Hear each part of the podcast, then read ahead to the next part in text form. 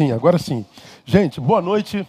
Que bom ter vocês aqui nessa, nessa oportunidade comigo.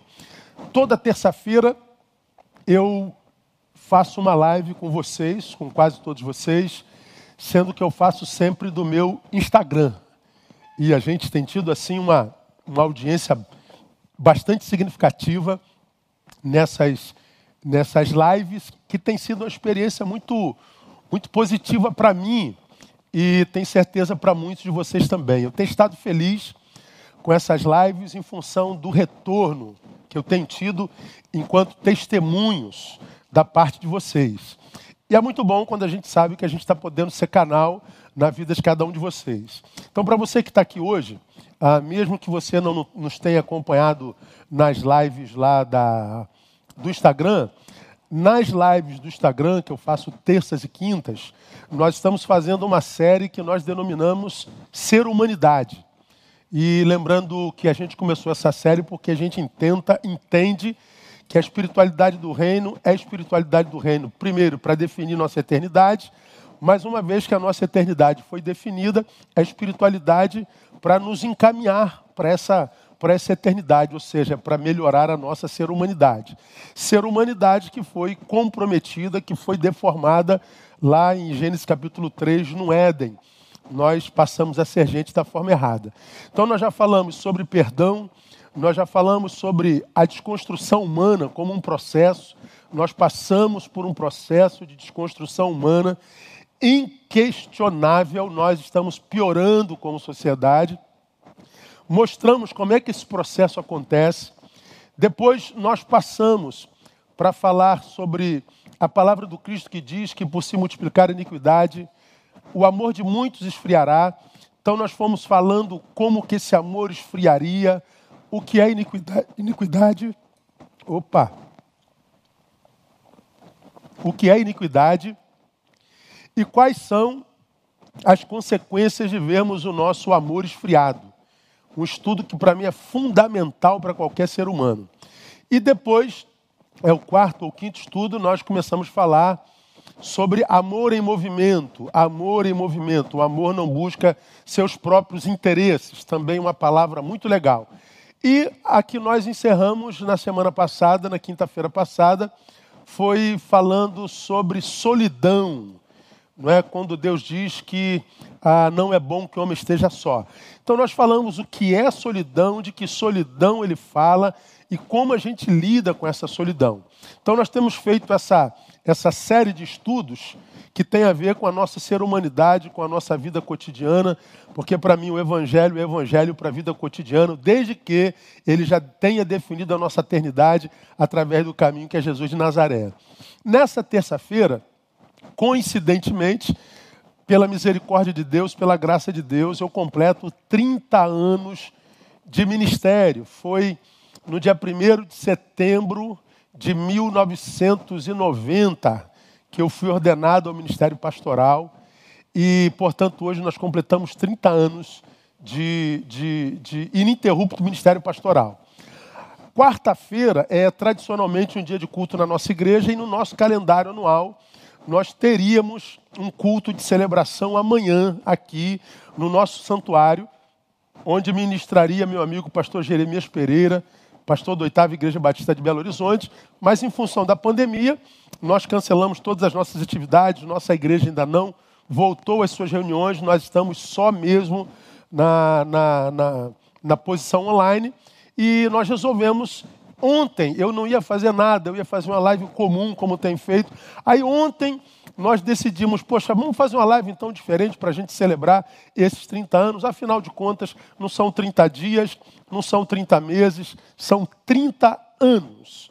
E eu, particularmente, com toda sinceridade e humildade, eu não celebro só a cronologia, 30 anos, mas eu celebro a qualidade com a qual eu vivi e vivo esses 30 anos.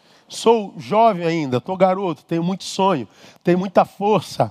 Ah, o ser humano não foi capaz de me adoecer ainda, é? e espero que não me adoeça até o meu último dia.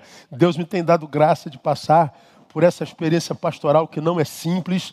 trabalhar com gente é cada vez mais complicado e passar por isso de forma saudável.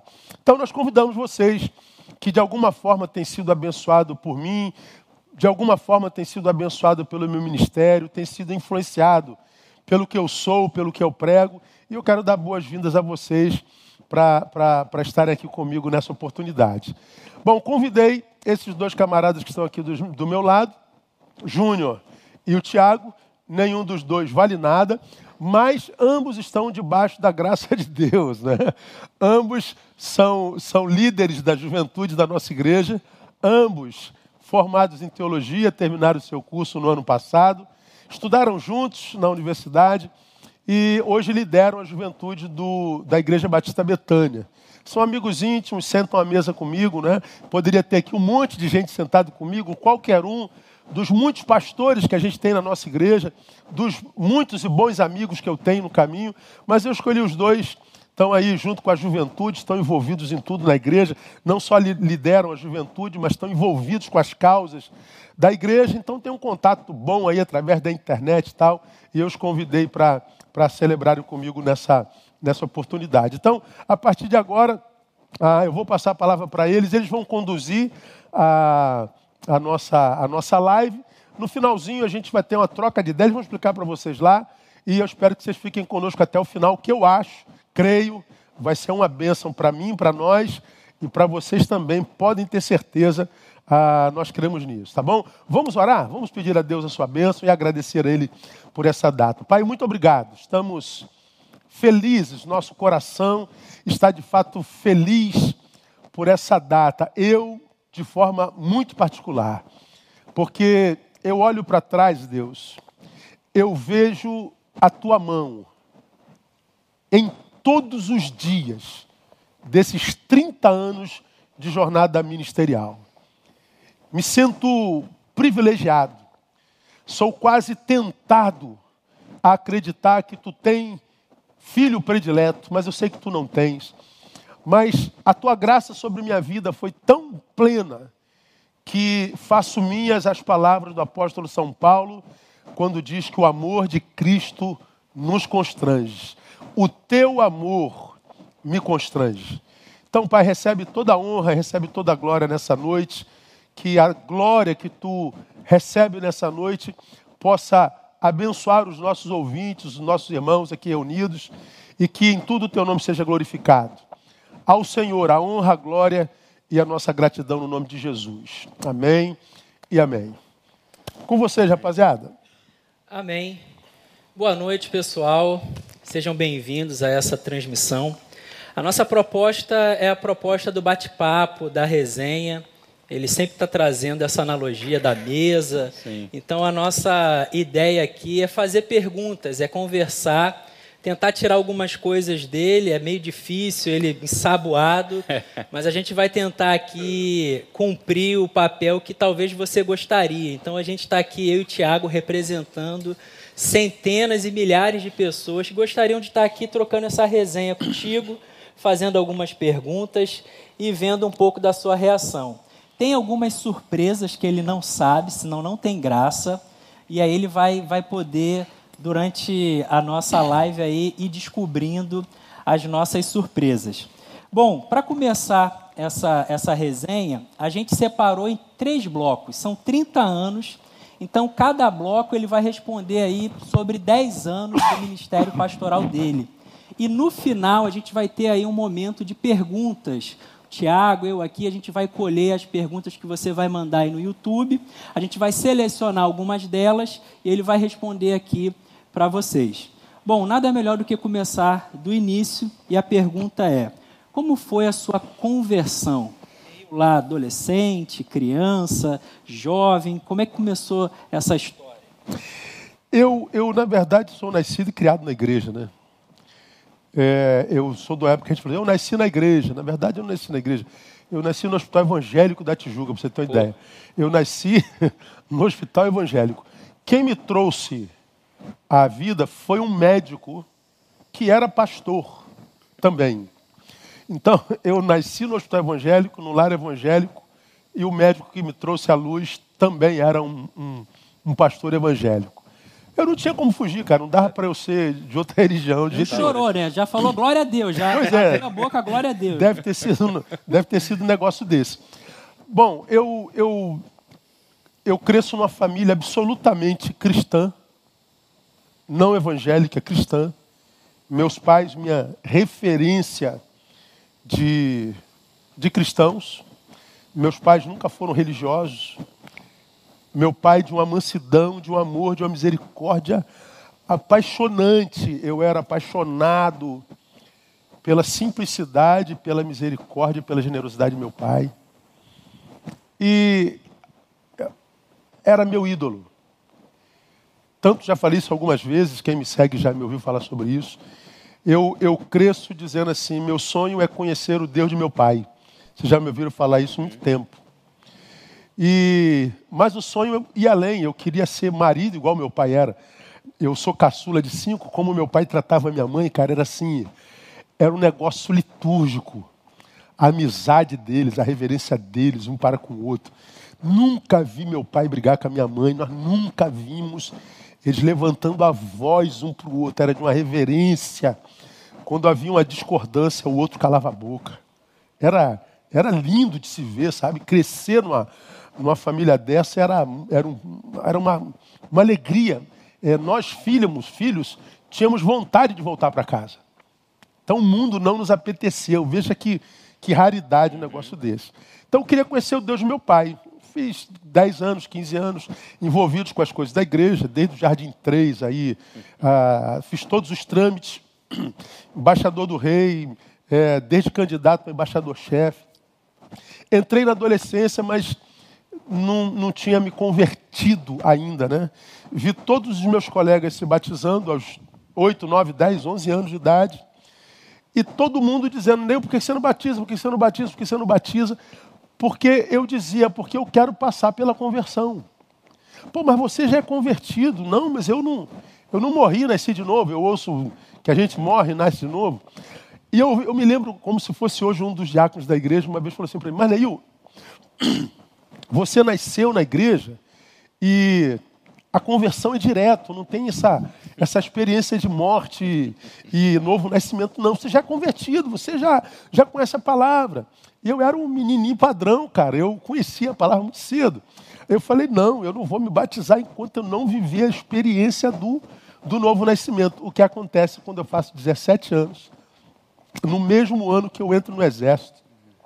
Eu entrei no exército cedo, um pouco um ano antes do, do normal. Nesse ano, eu me converto numa pregação do pastor Celso Gonçalves de Oliveira, que foi meu pastor até o dia da morte dele. De fato, naquela, naquela oportunidade, eu senti é, morte, eu senti um novo nascimento. Me batizo em agosto de 1983.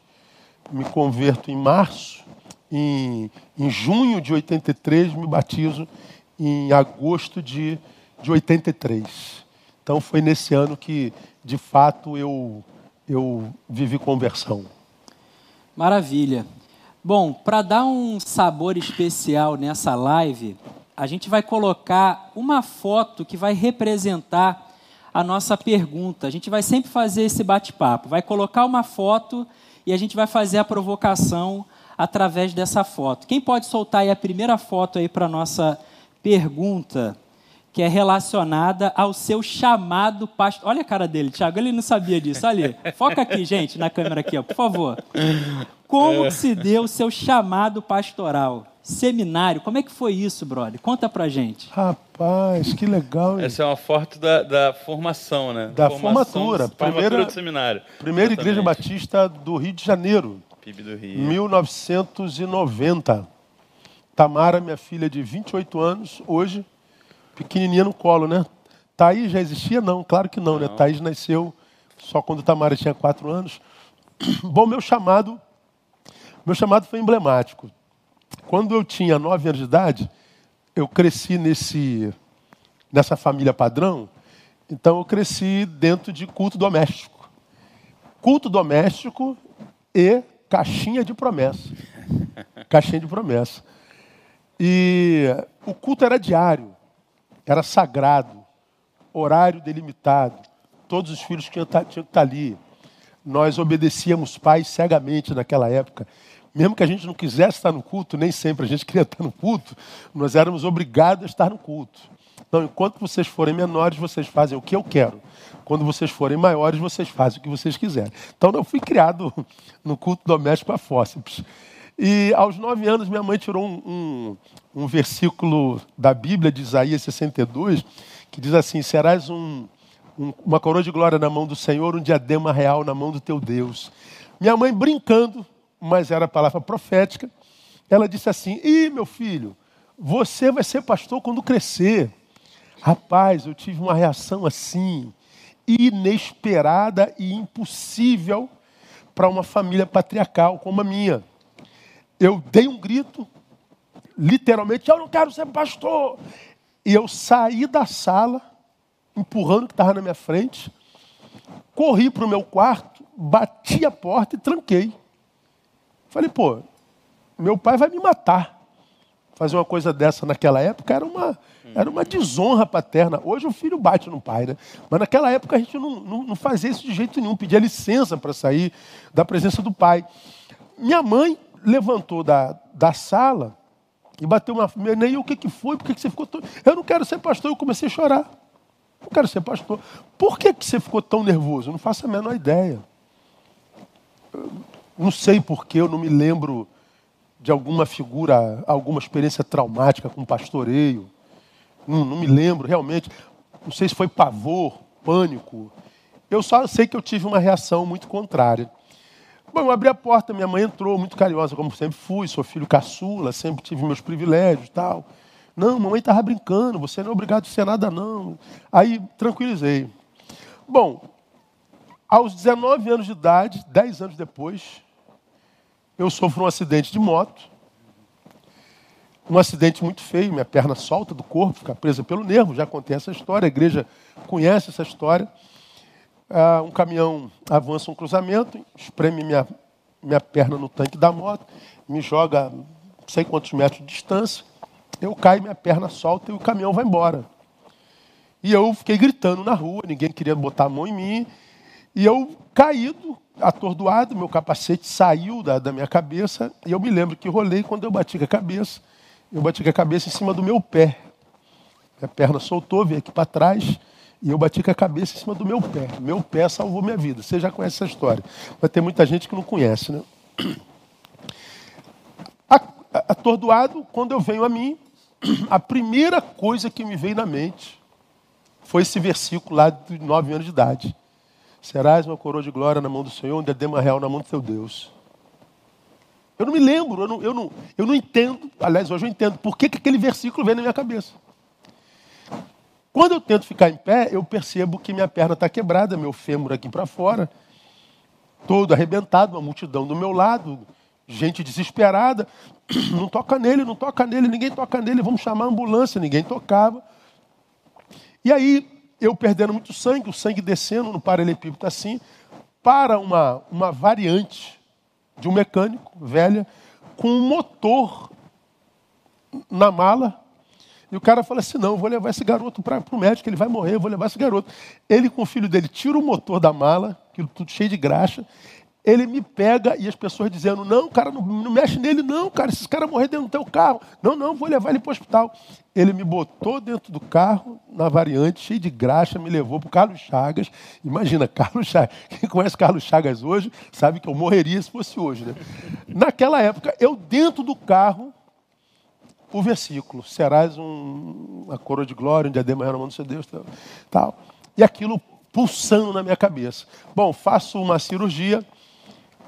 Jesus, identicamente, no Carlos Chagas, acontece naquela data, naquele dia, uma conferência sobre joelho. Então tinha as maiores autoridades do Brasil no Carlos Chagas e um médico brasileiro que era uma autoridade no mundo sobre o joelho que mora na América, estava dando esse curso aqui no Brasil, no Carlos Chagas. Quem opera é esse cara. Bom, eu me lembro que entrando no centro cirúrgico, pergunto, vou perder minha perna? Ele falou, você crê em Deus? Eu falei, não só creio como sirvo. Então peça a Deus que eu vou fazer o máximo que eu puder. Bom, eu acordo no dia seguinte, uma cirurgia de 12 horas, eu estou com a perna com, com parafusos e tudo mais. Mas quando eu acordo, eu não tenho coragem de olhar para a perna, porque eu não sabia se a perna estava lá ou não. E depois de alguns minutos é que eu fui olhar para a perna, estava lá minha perna, gessada, com uma sonda. E numa mesinha do lado do, do quarto onde eu estava, minha biblinha, uma biblinha que eu tenho até hoje, pequenininha. Canivete, né? Aquele Canivete, é, a gente chamava Canivete. de canivete de Jesus, né? Espada, espada do Espírito, então era um canivete de Jesus. E aquela biblinha estava do lado com um copo de café de leite, com leite, com um pão em cima cheio de barata. Quando eu vi aquela, aquele pão cheio de barata, eu dei um grito, a enfermeira veio, eu falei, eu não quero ficar aqui, eu quero ir embora, quero ir para o HCE, quero ir para o HCE, quero ir para o HCE, para o Hospital Central do Exército. E eh, contornaram lá a coisa. A primeira, pego a Bíblia, a primeira coisa que eu abro na Bíblia, está lá, quão formosos os pés dos que anunciam a palavra, dos que anunciam coisas boas. Quando eu abro a Bíblia nesse texto, com formosos os pés que anunciam a palavra, eu ouço, cara, é como que audivelmente o Senhor dizendo para mim: Pois bem, você vai ser uma coroa de glória na minha mão, um diadema real na minha mão, sua perna fica, você não perde perna, tua perna vai ficar normal, tua perna não vai ficar dura, como os médicos falaram. Se você não perder a perna, ela vai ficar dura. Sua perna vai ser curada, mas os seus pés, a partir de hoje, vão ser usados para pregar a minha palavra. Teve jeito. Eu fui absolutamente visitado pelo Espírito Santo naquela manhã, no Hospital Carlos Chagas. Ah, alguns dias depois, eu fui transferido para o HCE, onde fiquei internado quatro meses. Três, seis, nove, doze, 126 dias. Numa cama, sem conhecer o banheiro. Foi o meu maior seminário. Então, nesse tempo, eu só podia ler, ler, ler, ler, ler, ler, ler, viajar para dentro, viajar para dentro, viajar para dentro, viajar para dentro. Autoconhecimento, autoconhecimento, autoconhecimento, autoconhecimento. Algumas coisas me perguntam, pastor, de onde vem o seu saber, o seu conhecimento humano? Vem de, de um seminário intensivo aos 19 para 20 anos, em cima de uma cama de hospital, preso numa tração com um parafuso no joelho. E dali, dois anos depois, eu estava no seminário. E um ano depois eu já estava pastoreando. Desde lá até aqui, sem parar, 30 anos. É inquestionável para mim o meu chamado. Glória a Deus, maravilha. Lembrando, Júnior e Tiago, eu sou o único pastor da família Barreto. Não há pastores antes de mim, nem depois de mim. Minha família não é uma família de sacerdotes, de pastores. Não há ninguém, ninguém na minha família, na minha descendência, que seja pastor. Sou o único, absolutamente o único. Coisa de Deus. Que bom por isso. Bom, coloca aí pra gente três fotos aí desse, desse tempo para a gente recordar esse seminarista em Trajano de Moraes. Essa é uma foto raiz. Gente, se você puder, lê ali no ônibus. O que está escrito ali no ônibus? Só Jesus salva. Você era o motorista, Nil, nessa Não. época? Não. Fala pra gente. Não, não. Ah, essa foto fala muito. Eu, quando, quando seminarista, isso com 20 anos de idade, eu criei uma equipe missionária na igreja e, direção de Deus, eu escrevi cartas. Naquela época era o único meio de comunicação, telefone era um luxo, né? mesmo de, de, de casa. Bom, um telefone valia o preço de um carro, declarava-se imposto de renda. Então ninguém tinha. Então era cartas. Eu, eu entrei na, na Convenção Batista Carioca e peguei o endereço de todas as igrejas do interior do Rio de Janeiro, as mais pobres, as menores. Mandei carta para umas 100 igrejas em toda a cidade do Rio de Janeiro, algumas do estado, ah, do estado do Rio de Janeiro, oferecendo um trabalho de evangelismo que começasse na sexta e fosse até domingo à noite. A gente passaria o dia naquela cidade, naquela igreja, fazendo evangelização de casa em casa, passando o filme Jesus nas praças, e a igreja não pagaria nada, nem o transporte, porque nós tínhamos um ônibus, vou explicar a ideia desse ônibus, a gente só queria que nos desse alimento. E se a igreja fosse muito pobre, a gente aceitaria pão com mortadela. E algumas igrejas, nós passamos o final de semana com pão, mortadela e Coca-Cola, manhã e noite. Eu formei essa equipe na igreja, eu com 20 anos de idade, ah, não, nessa época eu já tinha 21 anos provavelmente, e é, formei uma equipe de 17 pessoas, porque esse ônibus teve um irmão na nossa igreja chamado Sebastião, que é pastor hoje, velhinho, ainda é membro da nossa igreja. Ele era um empresário do ramo de ônibus, né, de transporte, e ele tinha uma empresa chamada Alantur. Ele se converte, separa um ônibus e diz: Eu quero usar esse ônibus para missões. Aí eu falei: opa, eu tenho uma ideia.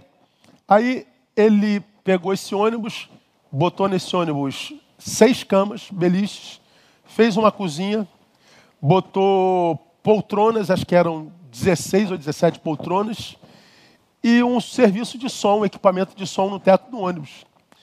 Então ele disse: Olha, esse ônibus está à disposição da igreja. Eu falei: Então a gente vai evangelizar o Rio de Janeiro. Treinei essa equipe e nós saímos uma vez por mês a evangelizar nessas cidades do interior do estado do Rio de Janeiro. Tivemos excelentes experiências. Na cidade de Trajano de Moraes, essa igreja, quando eu cheguei lá, tinha 66 anos, portanto hoje ela deve ter 96 anos, provavelmente. Eu vou lá todos os anos até hoje. Foi uma igreja na qual eu cheguei e o Senhor disse assim: oh, Eu te quero aqui, nesse lugar.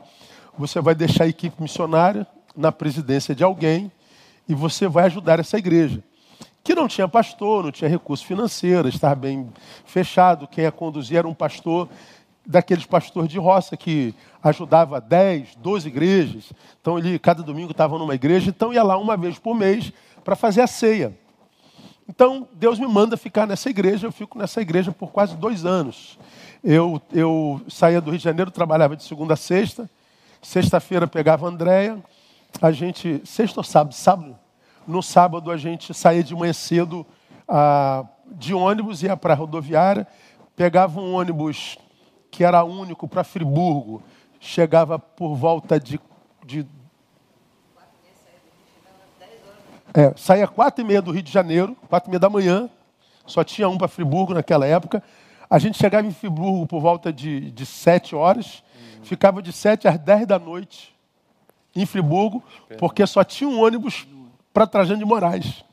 Não, o ônibus, a gente chegava às 10 e meia em Trajano. Então o ônibus saía por volta de 7 e meia de, uhum. de Friburgo. Então a gente passava o dia inteiro na rodoviária de Friburgo, pegava no final da tarde para Trajano, chegava às 10 e meia de sábado e a gente trabalhava domingo inteirinho. A gente ia de casa em casa, a gente foi chamando, reunindo os membros todinho, e saía segunda-feira no ônibus de 5 e meia de Trajano, eu chegava no Rio às 10 horas. Na rodoviária eu já ia para o trabalho, eu pegava às 11 no trabalho. E André ia com as bolsas para casa, para o seminário, morar no seminário, ah, chegando em casa também por causa desse horário. Dois anos fazendo isso. Não é? Bom, nós deixamos lá um pastor de tempo integral depois de dois anos. E a gente vai nessa igreja até hoje. Está lá Celso, Ruth, é, deve estar aqui me assistindo provavelmente, nessa igrejinha aí, não é? Está lá é, é, Felisa, a Gilson, a André está lá, tá vendo? Ó, aquele molequinho que está ali, ó, é o Vinícius, que hoje já é burro velho, já está com mais de 30 anos. Né? Nessa época eu usava terno e gravata, que coisa linda, né? Era mais crente nessa época. Até hoje eu tenho ligação com esse pessoal, Maria e gente que está lá até hoje. Todos os anos, em janeiro, eu vou lá passar uma época com essa gente aí. Ó. Isso aí foi um dos primeiros trabalhos no clube da cidade. Então foi uma.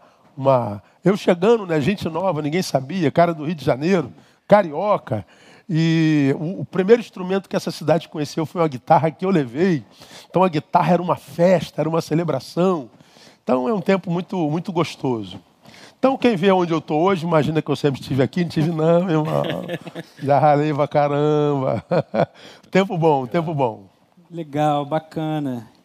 É, pastor raiz, né? Como Raiz, costuma dizer, né? Old school, ele fala. Old né? school, é verdade. Caveira. Depois desse tempo de seminarista, então você, enfim, é consagrado a pastor. Fala aí pra gente como é que foi essa experiência aí da sua ordenação. Tem foto Tem aí, não foto tem? aí, é Coloca que aí foto falar. aí.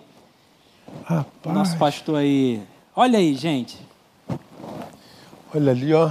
Isso aqui no templo antigo, né? Foi da esquerda para a direita, o pastor Milton, a mão branca lá eu não lembro. Celso é era o meu pastor. Pastor Albadias, que era da Igreja de Novo. Dino Neil Wilson, que é um pastor americano, que era ministro de música. Pastor Adilson também, com terno branco. E do lado direito ali, do, do meu lado esquerdo, o pastor Eutan. Rapaz, que legal, quanto tempo. E ajoelhado comigo, pastor Wilson, José Wilson Tavares. Não é? Dia 1 de setembro de 1990. Meu Deus, isso foi ontem. Essa aí foi a minha primeira palavra no púlpito, né? Fui consagrado para ir para Nova Holanda. Uma experiência de ordenação teoricamente apavorante, porque naquela época tinha um pastor que a gente conhecia com o rato de, de concílio. Como é que era o nome dele, pastor? Alcides de Araújo Lima. Era um velhinho que não perdia um concílio. E ele, ele era o examinador mor da Convenção Brasileira. E o meu pastor, que era presidente da Convenção Carioca, disse que o candidato era bom. Aí veio o pastor para me examinar, foi um exame de mais de duas horas. Mas eu acho que eu me saí bem, porque eu estudei demais, eu tinha tudo na ponta da língua. Naquela época eu era um bom, bom teólogo, era um bom, era um bom, é, um bom, um bom batista, conhecia todas as regras parlamentares de uma assembleia. Tinha acabado de sair do seminário, então todas as teses teológicas, as mais complicadas, eu tinha na ponta da língua. Hoje elas não me interessam mais, mas naquela época era, era algo tremendo, né? Então foi um tempo muito legal, valeu a pena ter passado pela, pela experiência da conversão. E eu acho que para aquela época era muito importante para o que a gente era treinado, para o que a gente era testado. Eu não sei se aquele concílio prepararia, prepararia a gente para a vida. Para a denominação e para a eclesiologia do tempo, preparava. Eu acho que os concílios hoje devem sofrer assim uma, uma reconsideração, uma reconfiguração, porque o pastor hoje ele precisa ser competente para a vida e não só para a igreja. O pastor que é pastor só para a igreja hoje, ele vai ser atropelado pelo tempo. Mas foi uma experiência que valeu a pena ter sido vivida sem, sem sombra de dúvida. Legal. É, aí a gente entra de fato no, no período pastoral, né? A gente até agora meio que estava fazendo uma introdução das coisas que foram antes disso. E aí a gente estava conversando aqui é, antes de iniciar que você foi enviado pela igreja aqui por Betânia, vai para o seminário. Essas fotos que o pessoal viu foram da ordenação aqui, mas você é ordenado para assumir uma outra igreja que é em Nova Holanda. Fala para a gente como é que foi esses primeiros anos, essa experiência. Legal. Ah, quando eu estou em Trajano de Moraes, eu deixo a igreja lá e volto aqui para a base, para a sede. E a igreja de Nova Holanda, que é uma comunidade hoje muito violenta no Rio de Janeiro, está ali no subúrbio do Rio de Janeiro, em bom sucesso, junto com Vila do Pinheiro, Vila do João, Parque União, é, Baixa do Sapateiro, ah, Morro do Timbal, uma comunidade muito é, é, com muita população, com população muito grande. E é a primeira vez que eu entro numa favela. Eu nunca tinha entrado numa comunidade. Esse dia foi o dia da minha posse. Uma igreja muito pobre, muito pobre, de gente muito, muito, muito humilde. E foi um grande seminário para mim, porque eu sou é, sujeito de classe média, não é? Ah, nunca tive necessidade, meu pai me deu conforto. Não era rico, mas também não era pobre. Eu não, é, nunca tinha entrado numa comunidade, nunca tinha entrado numa favela, como se chamava naquela época. Então eu saio de um lugar pobre, que é a roça, interior do Rio de Janeiro, e vou para uma comunidade que tem outro tipo de pobreza. Uma comunidade no Rio de Janeiro, com população tão grande, são comunidades que, que têm os três poderes agindo, né? É muita violência, lá tem o poder executivo, o poder legislativo e o poder ah, ah, executivo, legislativo e judiciário. Lá acontece tudo isso.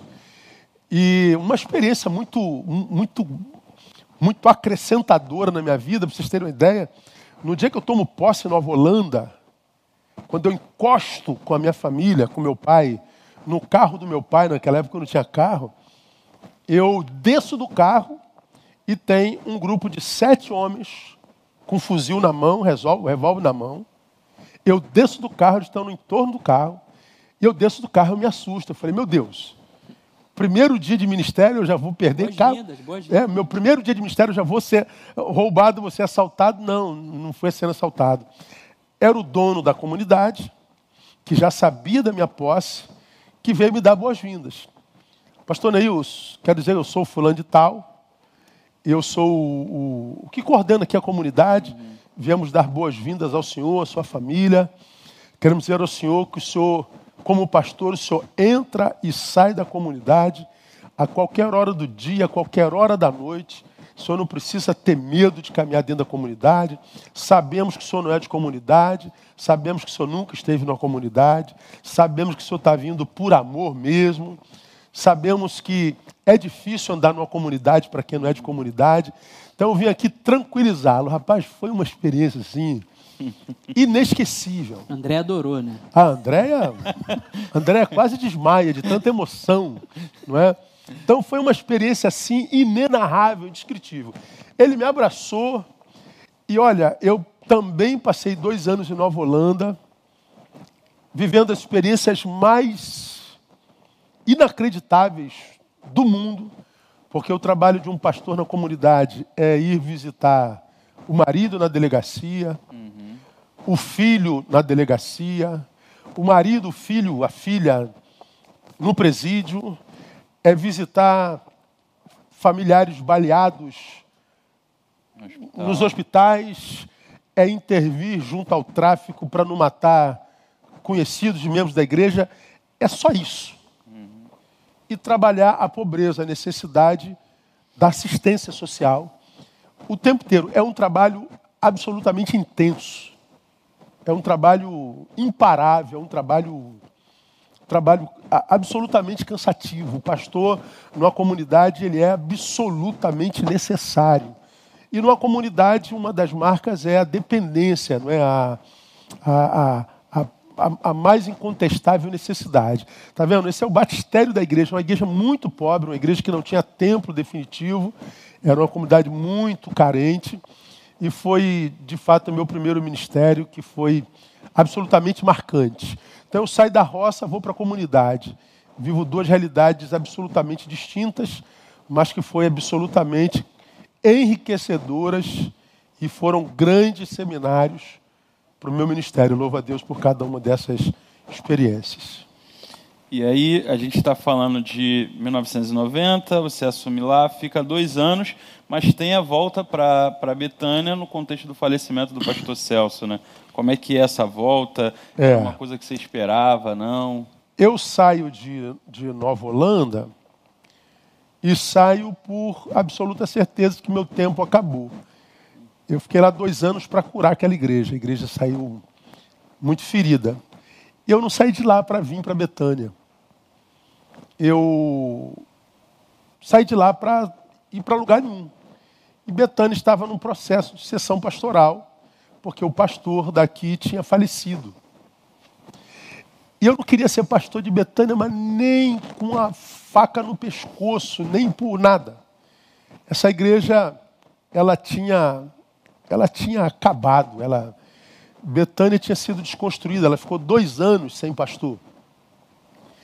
E a cultura batista, para com um pastor, eu acho que ela é muito pouco generosa, sabe?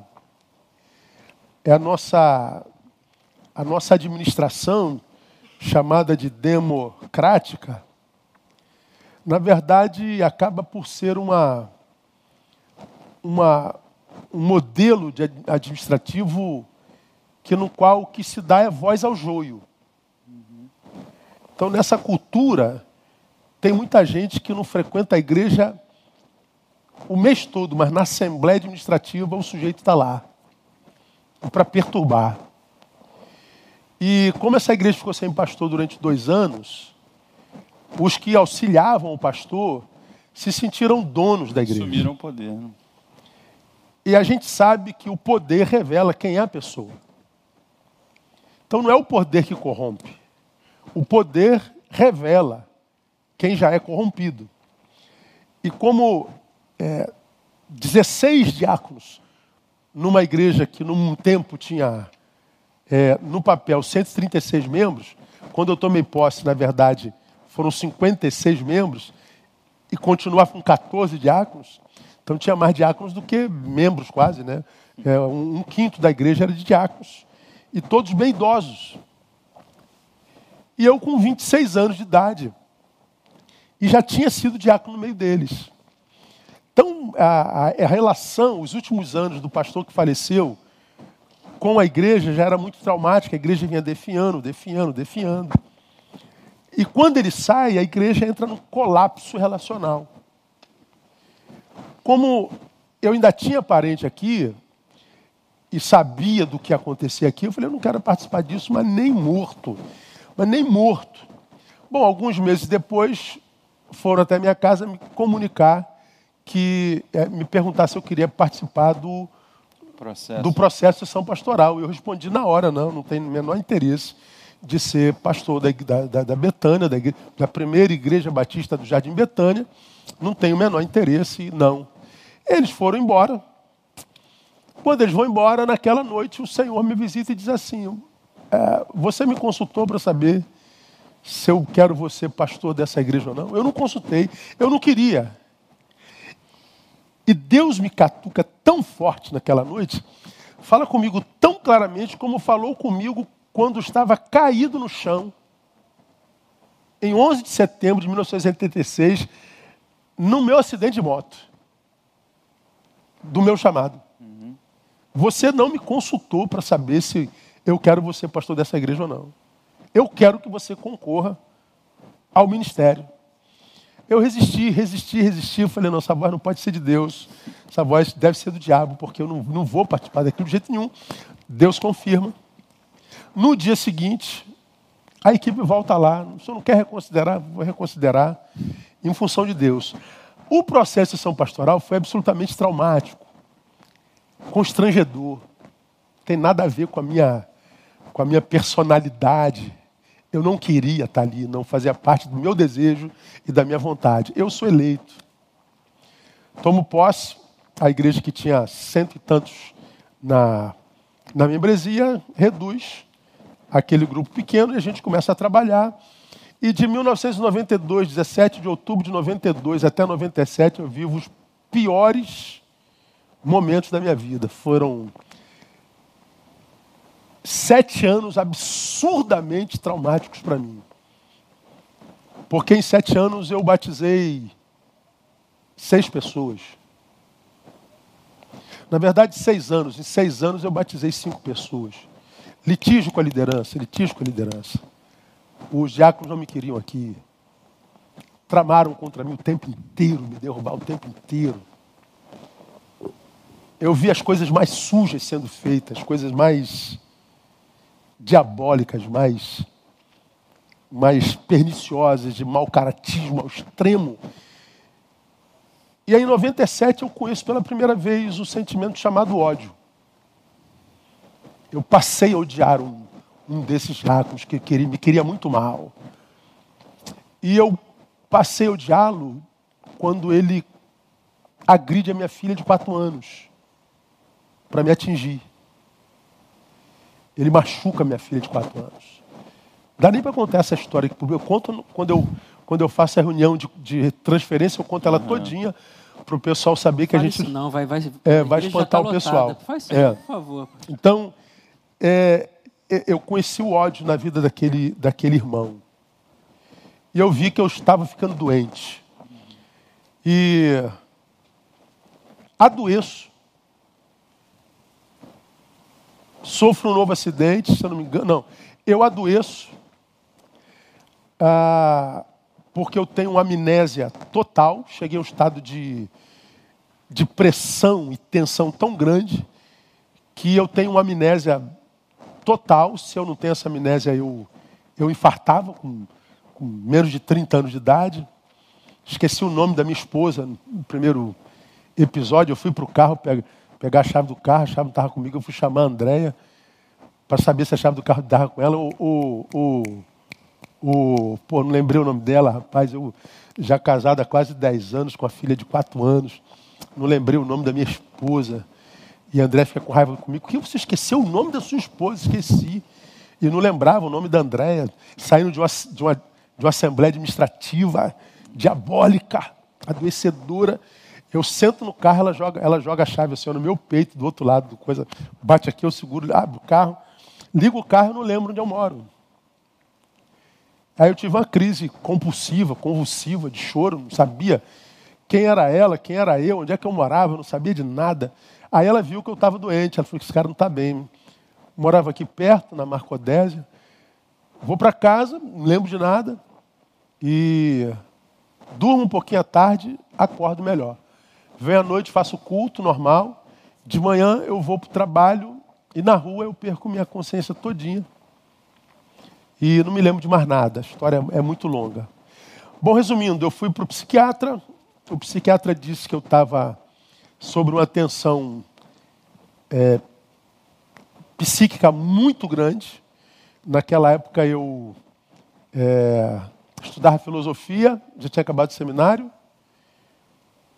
é, já estava baixado o exército, já trabalhando em outro lugar, trabalhava em banco, então já estava afastado do exército, se eu não me engano já reformado, trabalhando em banco, um trabalho muito, muito traumático, muito tenso, estudava filosofia, morava em Realengo, estudava na Tijuca, trabalhava no Leblon, pastoreava o um inferno. Eu dormia três horas por noite. E adoeço. Faço tratamento medicamentado e tenho uma licença médica de três meses porque eu tinha que parar tudo. Parei estudo, parei trabalho, parei igreja, parei tudo por licença médica. Larguei a igreja, larguei tudo. Nesse período de três meses, eu que era batista roxo, para vocês terem uma ideia, na minha igreja não batia palma, né? não podia bater palma. Eu parava o culto na hora. Se alguém levantasse para adorar a mão, eu mandava abaixar a mão porque não era permitido. Na fiscal minha, do culto. Né? Fiscal de culto. Na minha igreja, mulheres não usavam calça comprida. Era proibido entrar com calça comprida. Quem não era batista, quisesse ser membro da igreja, tinha que rebatizar, tinha que batizar de novo. Então eu era um velho aos 28 anos. Hoje eu tenho 54 e me acho garotão, para você ter uma ideia como é que as coisas acontecem, né? E eu era um adestrado para servir uma instituição. Eu não era pastor de igreja, eu não era só que eu era inteligente, eu, eu só não sabia usar a inteligência, porque eu tinha sido adestrado para um, um CNPJ. Bom, eu adoeço, Deus me afasta de tudo. E a gente vai para uma, uma conferência de louvor lá em Penedo, cara, porque a Andréia me obrigou a ir. Porque a conferência de louvor era promovida por uma igreja pentecostal. E eu não cumprimentava o pentecostal. Quando o pentecostal era falava primo, assim, não era irmão? Né? Era primo. Cristo. Quando o pentecostal falava assim para mim, paz do Senhor, pastor Neil, eu dizia, bom dia. se o neopentecostal dissesse assim, graça e paz, pastor, boa tarde. Era assim, desse jeito, cara. Eu me envergonho dessa época. E eu doente, porque religioso, e fracassado no ministério, em seis anos batizei cinco. Queria deixar o ministério, não precisava do ministério para sobreviver eu não tinha dependência financeira da, da igreja. Então não vou largar tudo isso porque eu não tenho competência para isso, sou um fracassado. Bom, vou para esse congresso, porque André me obriga a ir, me obriga não, me convence a ir. E nesse congresso Deus quebra o barro, o vaso que eu era. Eu tenho uma experiência com o Espírito Santo nada batista. E essa experiência que eu vivo em Penedo desconstrói tudo que eu cria sobre teologia, desconstrói tudo que eu sabia sobre filosofia, tudo que eu sabia sobre eclesiologia, sobre denominacionalismo. Deus desconstrói tudo que eu acreditava e pelo que eu morria. A coisa foi tão forte que no meio do meu da minha licença médica, eu ligo para o meu vice-presidente, mando marcar uma assembleia administrativa para quarta-feira. Esse, esse congresso terminou no domingo. Eu mando marcar para quarta-feira, escrevo minha carta de exoneração e entrego a minha carta de exoneração, dizendo eu não tenho mais como ser um pastor como eu era antes. Eu dizer que não acreditava nos dons espirituais, eu não acreditava é, que o Espírito Santo ainda agia hoje, é, como agia no, no Novo Testamento. Eu, eu pedi perdão aos pentecostais que eu rebatizei eu pedi perdão a todo mundo, eu falei que eu não sou mais o mesmo. Entreguei minha carta de exoneração e a minha carta não foi aceita. Porque a pior fase da igreja já tinha passado, né? E eu compartilho com a igreja o que, eu experimentei lá, naquele congresso. E eu me lembro como se fosse hoje a irmã Otília Alves de Jesus, faleceu alguns anos atrás, a irmã Otília faleceu com 96 anos, eu acho. Me pegou no colo, amiga de minha mãe, de muitos anos, da avó de André, de muitos anos. Motilha trocou minha fralda, cuidou de mim quando moleque. A Motilha, lá no último banco da igreja, perguntou assim: Pastor, eu posso lhe fazer uma pergunta? E eu me lembro, né, as regras parlamentares diziam que se você entrega o ministério, não comporta discussão. Acabou. Eu falei: se é sobre o assunto, já está decidido, não comporta discussão. Aí ela falou assim para mim, pastor, eu peguei o senhor no colo, troquei a sua fralda. O senhor não vai negar palavra quem trocou a sua fralda, vai? Cara, como que eu vou negar? Uma pesada. Falei, pode perguntar Remotira. Ela aponta para mim assim com todo. Só tem certeza mesmo que o que o senhor viveu lá, com aqueles irmãos lá pentecostais, foi de Deus mesmo? Ela falou com, com veemência. Só que a coisa foi tão forte, porque não foi um dia, foram quatro dias Deus, numa multidão de 1.200 pessoas cuidando só de mim, quebrando a minha, a minha arrogância, a minha teologia, a minha filosofia, meu saber humano. Foi humilhação, na verdade. Eu aponto para a pessoa, tão certo estou do que o que eu vivi com o Espírito Santo, que eu abro mão do ministério, mas não abro mão do que o Espírito Santo fez na minha vida. Aí ela aponta para mim de novo e fala assim: Pois bem, pastor, o senhor vai embora, não vai? Vou. Mas ainda não foi, então é pastor da igreja. Eu quero que o senhor compartilhe comigo que o senhor viveu lá. Depois que o senhor compartilhar comigo, o senhor vai embora. Eu quero aí na minha vida. Porque eu conheço o senhor desde criança e esse que está aqui na minha frente eu não conheço. Eu quero que está na sua vida. E a igreja começou, também quero, também quero, também quero, também quero, também quero. Julho de 97. Eu falei, meu Deus, o que, que eu faço? Eu não sabia impor mão, clamar, tal, eu não tinha essa autoridade. Mas naquela noite nós nos ajoelhamos e falei, Deus, foi da tua vontade que a igreja viva o mesmo que eu vivi lá, naquela experiência, enche aqui com o teu Espírito Santo e faz a mesma coisa. E, rapaz, e o Espírito Santo fez a mesma coisa, de uma forma tão sobrenatural, fenomenológica, inexplicável, que para vocês terem uma ideia, de 92 a 97, eu batizei seis pessoas. De 97 a 99, 680. Uhum. Derramar. Ah, o derramar do Espírito Santo foi sobrenatural, foi, uma, foi um fenômeno ali, ó, já no templo antigo, uhum. já com a parede do lado esquerdo derrubada, não é? Porque nós tiramos a casa do zelador do lado direito, colocamos para cima, e a igreja não parou de crescer. Depois nós compramos esses terrenos aqui de trás. E a gente está aqui nesse templo que cabe 1.500 pessoas, mais a toca com 300 lugares, mais esse templo antigo com 200 lugares. E Betânia nunca mais parou. Ah, eu renasci em 97, Betânia nasceu em 97. Nós somos essa igreja humilde, essa igreja de gente muito simples, mas que já marcou sua geração. Vamos falar de nós por muito tempo. E a gente se orgulha de ser referência para o mundo hoje, graças à bondade e misericórdia de Deus. Muito orgulho disso, muita alegria por isso. A gente tem fotos aí dessa ida para o tabernáculo, certo? lá do início da campanha. Acho que a gente tem algumas fotos aí desse período que seria legal aparecer, porque nesse, nesse crescimento o templo não cabe mais e é aí que compra esse terreno e começa Exato. O é... templo antigo ele cabia 200 pessoas, aí ganhamos mais 100. Depois fizemos um culto, dois cultos, três cultos, quatro. Eu estava morrendo de cansaço, não dava. Hum. Aí compramos o terreno, olha lá. Ó. Aí. aí volta, volta. Não, volta, isso aí já é. O aí. culto era ao ar livre, não é? Aqui, Se né? chovia, não tinha culto. ah, então era um terreno grande, que é isso aqui hoje e tal. E tá lá. E a gente foi crescendo. Pode ir passando aí. Que legal, cara. Eu não, é. lembrar dessas fotos, não. Aí Fizemos já é com o tabernáculo. Inauguração do tabernáculo. Primeiro seminário de adoração, louvor e salmos. Inauguração. Aí já tinha abandonado o terno, já estava só na clerical. Não, usava né? terno ainda, só que era muito quente. Ah. E a clerical usei a vida toda. Pode passar, vai ter mais não? Tem, tem mais. Que aí. legal aí. Aí, esse banco já são novos, já é outra etapa. Uhum. Aí depois chegaram os bancos.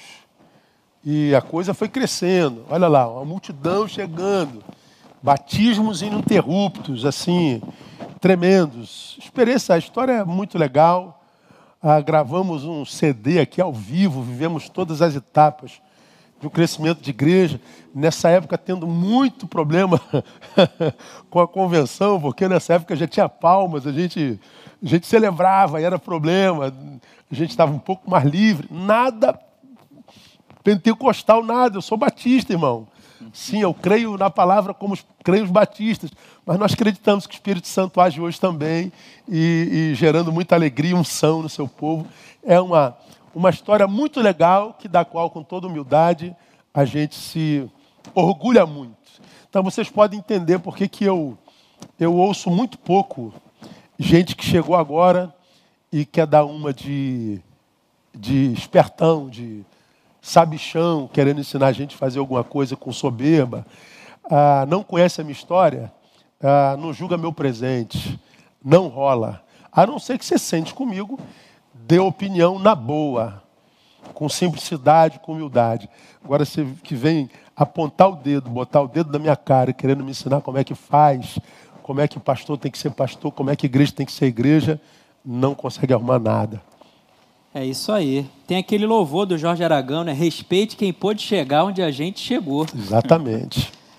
Bom, com isso a gente entra então na fase dos anos 2000 a 2010. A gente entra aí nessa segunda fase, essa, essa transição de Betânia.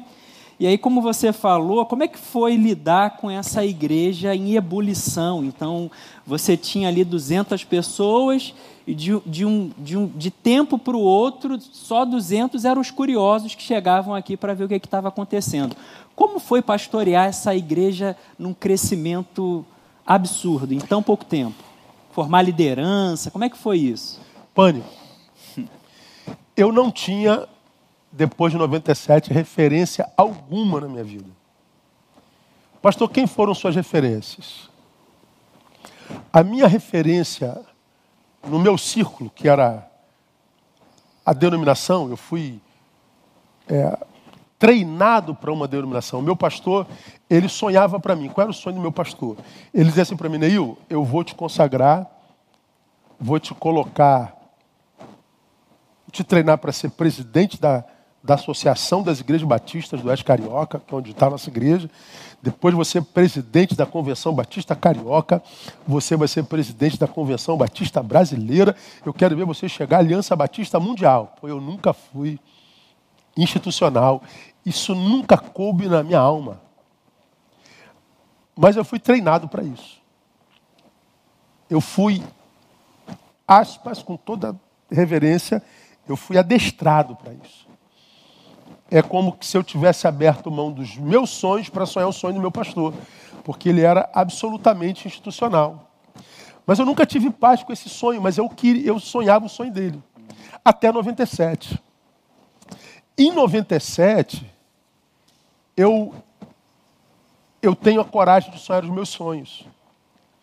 Só que eu estava sozinho contra toda uma estrutura para a qual eu fui treinado. Eu falei, eu faço o quê? Sou eu contra o mundo religioso todo.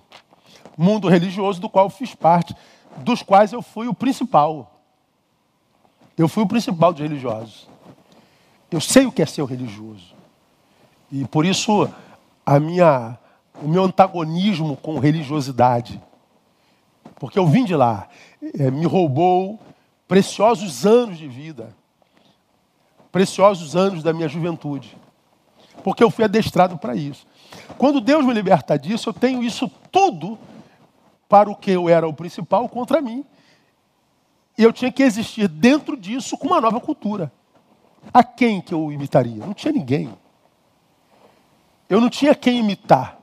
Eu não tinha quem seguir. Eu não conhecia o mundo fora da denominação. Eu não ouvia ninguém, eu não via ninguém. Nós não tínhamos essa ligação de rede para ouvir o que, que acontecia na igreja de Copacabana, na igreja de Minas, na igreja de, de não sei da onde, do, do, outro país que vocês têm hoje.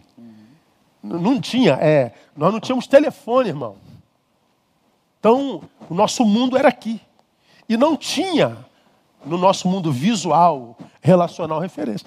Então eu remei contra tudo isso e tudo isso veio contra mim. A instituição veio contra mim. Qual a garantia que eu tenho de que eu estava certo e que o mundo todo estava errado? Eu não tinha garantia. Eu só tinha a convicção da experiência que eu vivi em Penedo. Então eu remei contra tudo e todos, apanhando de todos os lados. E a igreja crescendo, eu não tinha liderança para isso.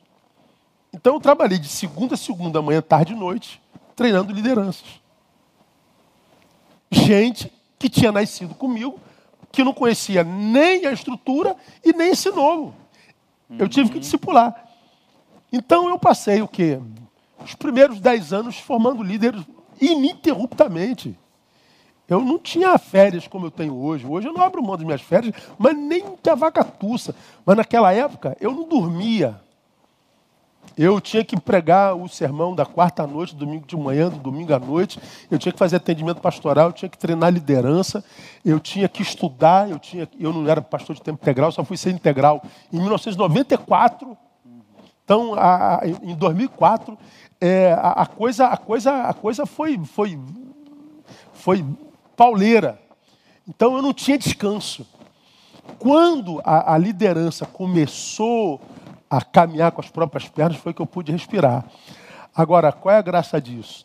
Todos os meus líderes estão comigo mais de 20 anos. Algumas exceções, como vocês que são jovens. Mas você está aqui há quantos anos? 18. 18. Dez. Dez anos.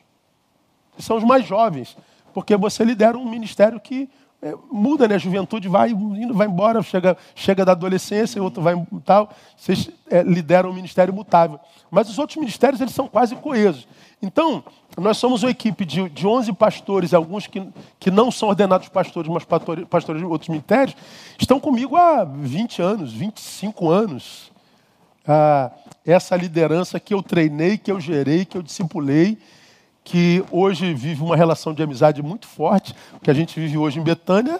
Ah, eu sei que eu sou chamado de general, general, ah, a minha autoridade é muito reconhecida, mas eu sou absolutamente acessível. Ah, o, poder não me corrompeu, o, o, a fama, o crescimento, o título, nada disso. Então a gente tem essa relação de proximidade então nós temos essa, essa liberdade de ser um com o outro, tanto que tantos dos nossos pastores já foram convidados para pastorear fora, nunca foram. Salvo, aliás, foi um e voltou, né? Que foi o pastor Vinícius, depois que passou 14 anos pastorando, voltou. Mas nenhum outro é, quis pastorear fora. E o que pastoreia saiu daqui, saiu não debaixo da minha bênção, pelo contrário, foi o único que planejou contra mim, que foi uma experiência só. Mas todos os outros estão aqui. Então, essa liderança, hoje, é, é o meu escudo, essa liderança é o meu descanso, essa liderança são os meus valentes da caverna de Neil, entendeu? Na caverna de Adulão, que me guardam, me protejam, que me são fiéis e liderança da qual tenho muito orgulho, muito orgulho. E eu diria para você, pastor, quer crescer?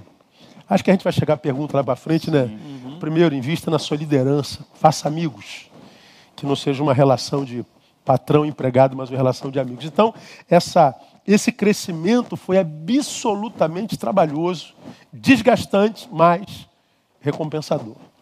Você falou em relação à referência, e eu vou, você já respondeu várias perguntas É. aqui que o pessoal está fazendo. Uhum. A Denise perguntou, está perguntando aqui: o Caio Fábio foi uma referência? Caio Fábio me ensinou a, a, a graça de Jesus.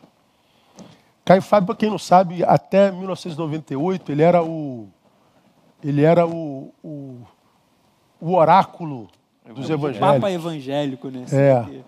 Ele era o oráculo é, dos, dos pentecostais xiitas aos tradicionais gelados.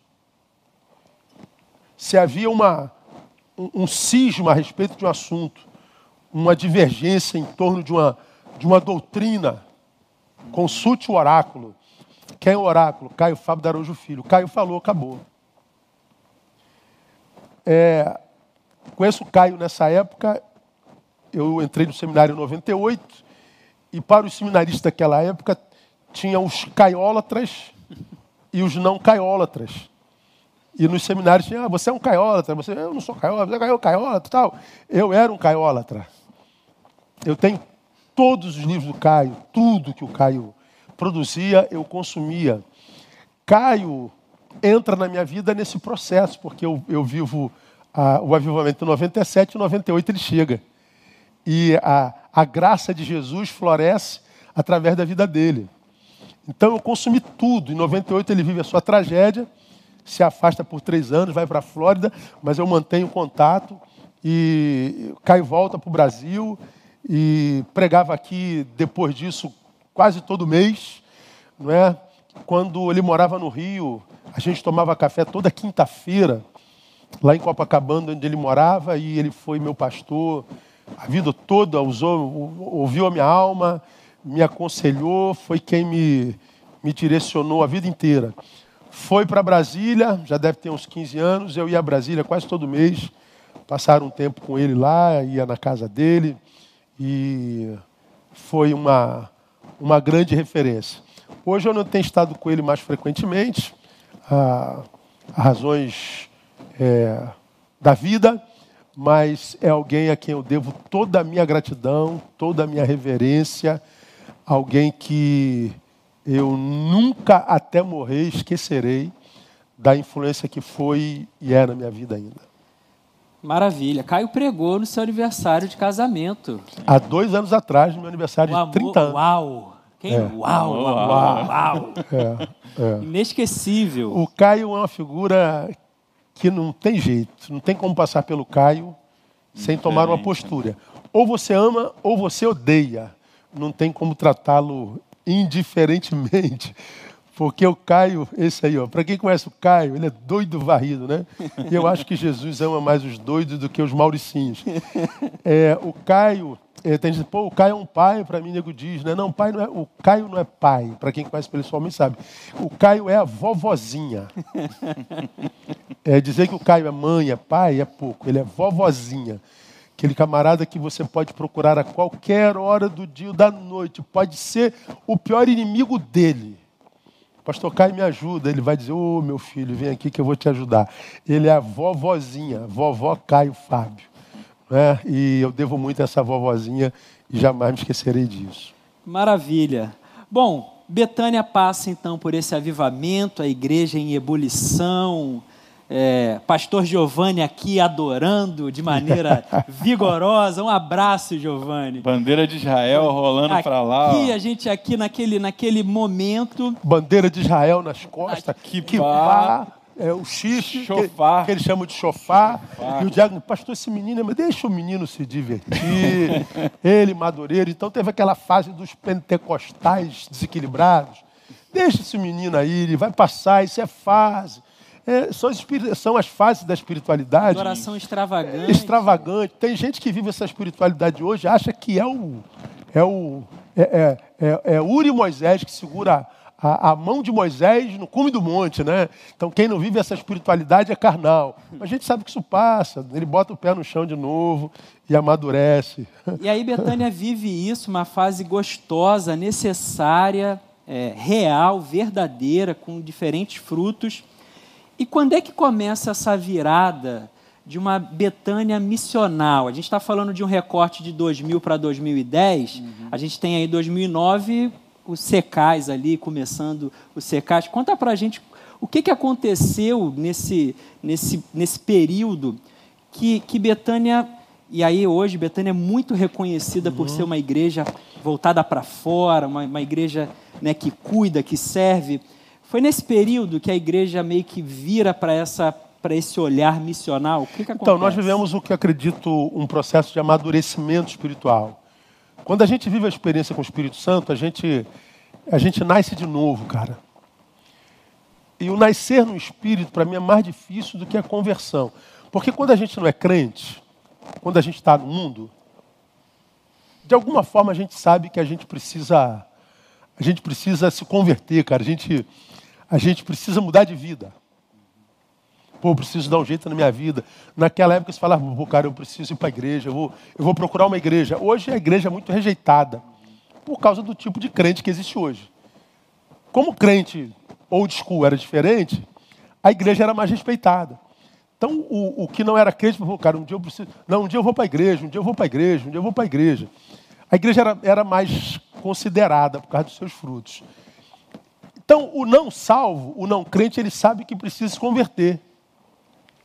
O religioso, ele nem sabe que é escravo.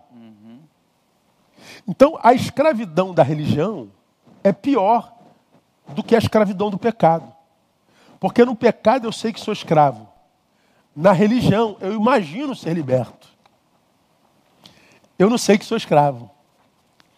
Você dizer para um religioso que ele precisa se libertar é uma ignomínia, é uma uhum. ofensa.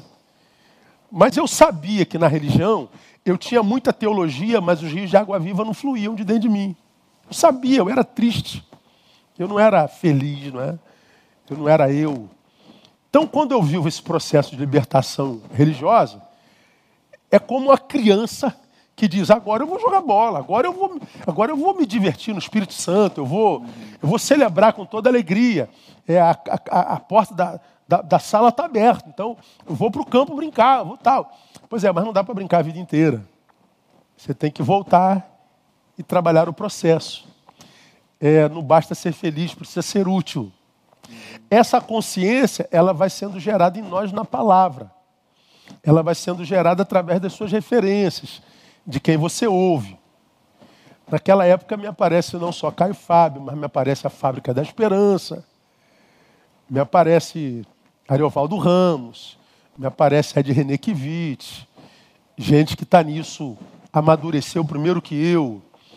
Aparece a teologia da missão integral, que não, não é uma teologia, para mim é uma metodologia através da qual a gente lê a Bíblia, que não é só ah, aleluia, glória a Deus, mas sem o, o alimento não dá para dizer aleluia, glória a Deus, porque não tem força não dá para dizer aleluia, glória a Deus, sem que isso seja de fato, de verdade real, se ele for ignorante que não sabe ler.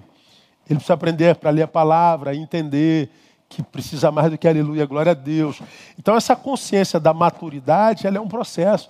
Não existe uma data que daqui para lá, como aconteceu na renovação, na libertação da religião. Então é um processo. A gente vai deixando as, as pirotecnias do templo, essa religiosidade templocêntrica, a gente vai abandonando esse pseudo-evangélico que é vinde, que faz de nós alguém que só enche templo, e a gente vai abraçando o evangelho que é o id, porque encher um templo é fácil. Difícil é fazer essa gente que enche o templo se transformar em gente útil. Esse processo é que é trabalhoso. Então isso foi sendo gerado com a consciência do Evangelho, a gente foi amadurecendo, a gente foi se aprofundando na palavra, a gente foi, por causa disso, abandonando o Evangelho epidérmico, né? Esse, essa pirotecnia templocêntrica, domingueira, dos gritos, das catarses, que eu acho que tem seu lugar em algum momento da nossa, da nossa jornada espiritual, mas chega um momento que a gente quer um pouquinho mais a gente quer passar do leite espiritual, a gente quer coisas mais profundas. Até que a gente chega a esse tópico que a gente acredita que adora uma entidade que não tem carência nenhuma, ele quer ser servido através do próximo. E a gente abraça essa, essa metodologia que é a missão integral. A gente adora Deus, a gente diz aleluia, a gente se diverte no Espírito Santo, mas quando acaba o culto, a gente vai servir ao próximo. A gente vem no culto e se serve, e a gente, quando acaba o culto, vai servir a Deus através do suprimento da necessidade do próximo, que eu acho que é o que Deus espera de nós. E é um processo que dentro do qual a gente está até hoje.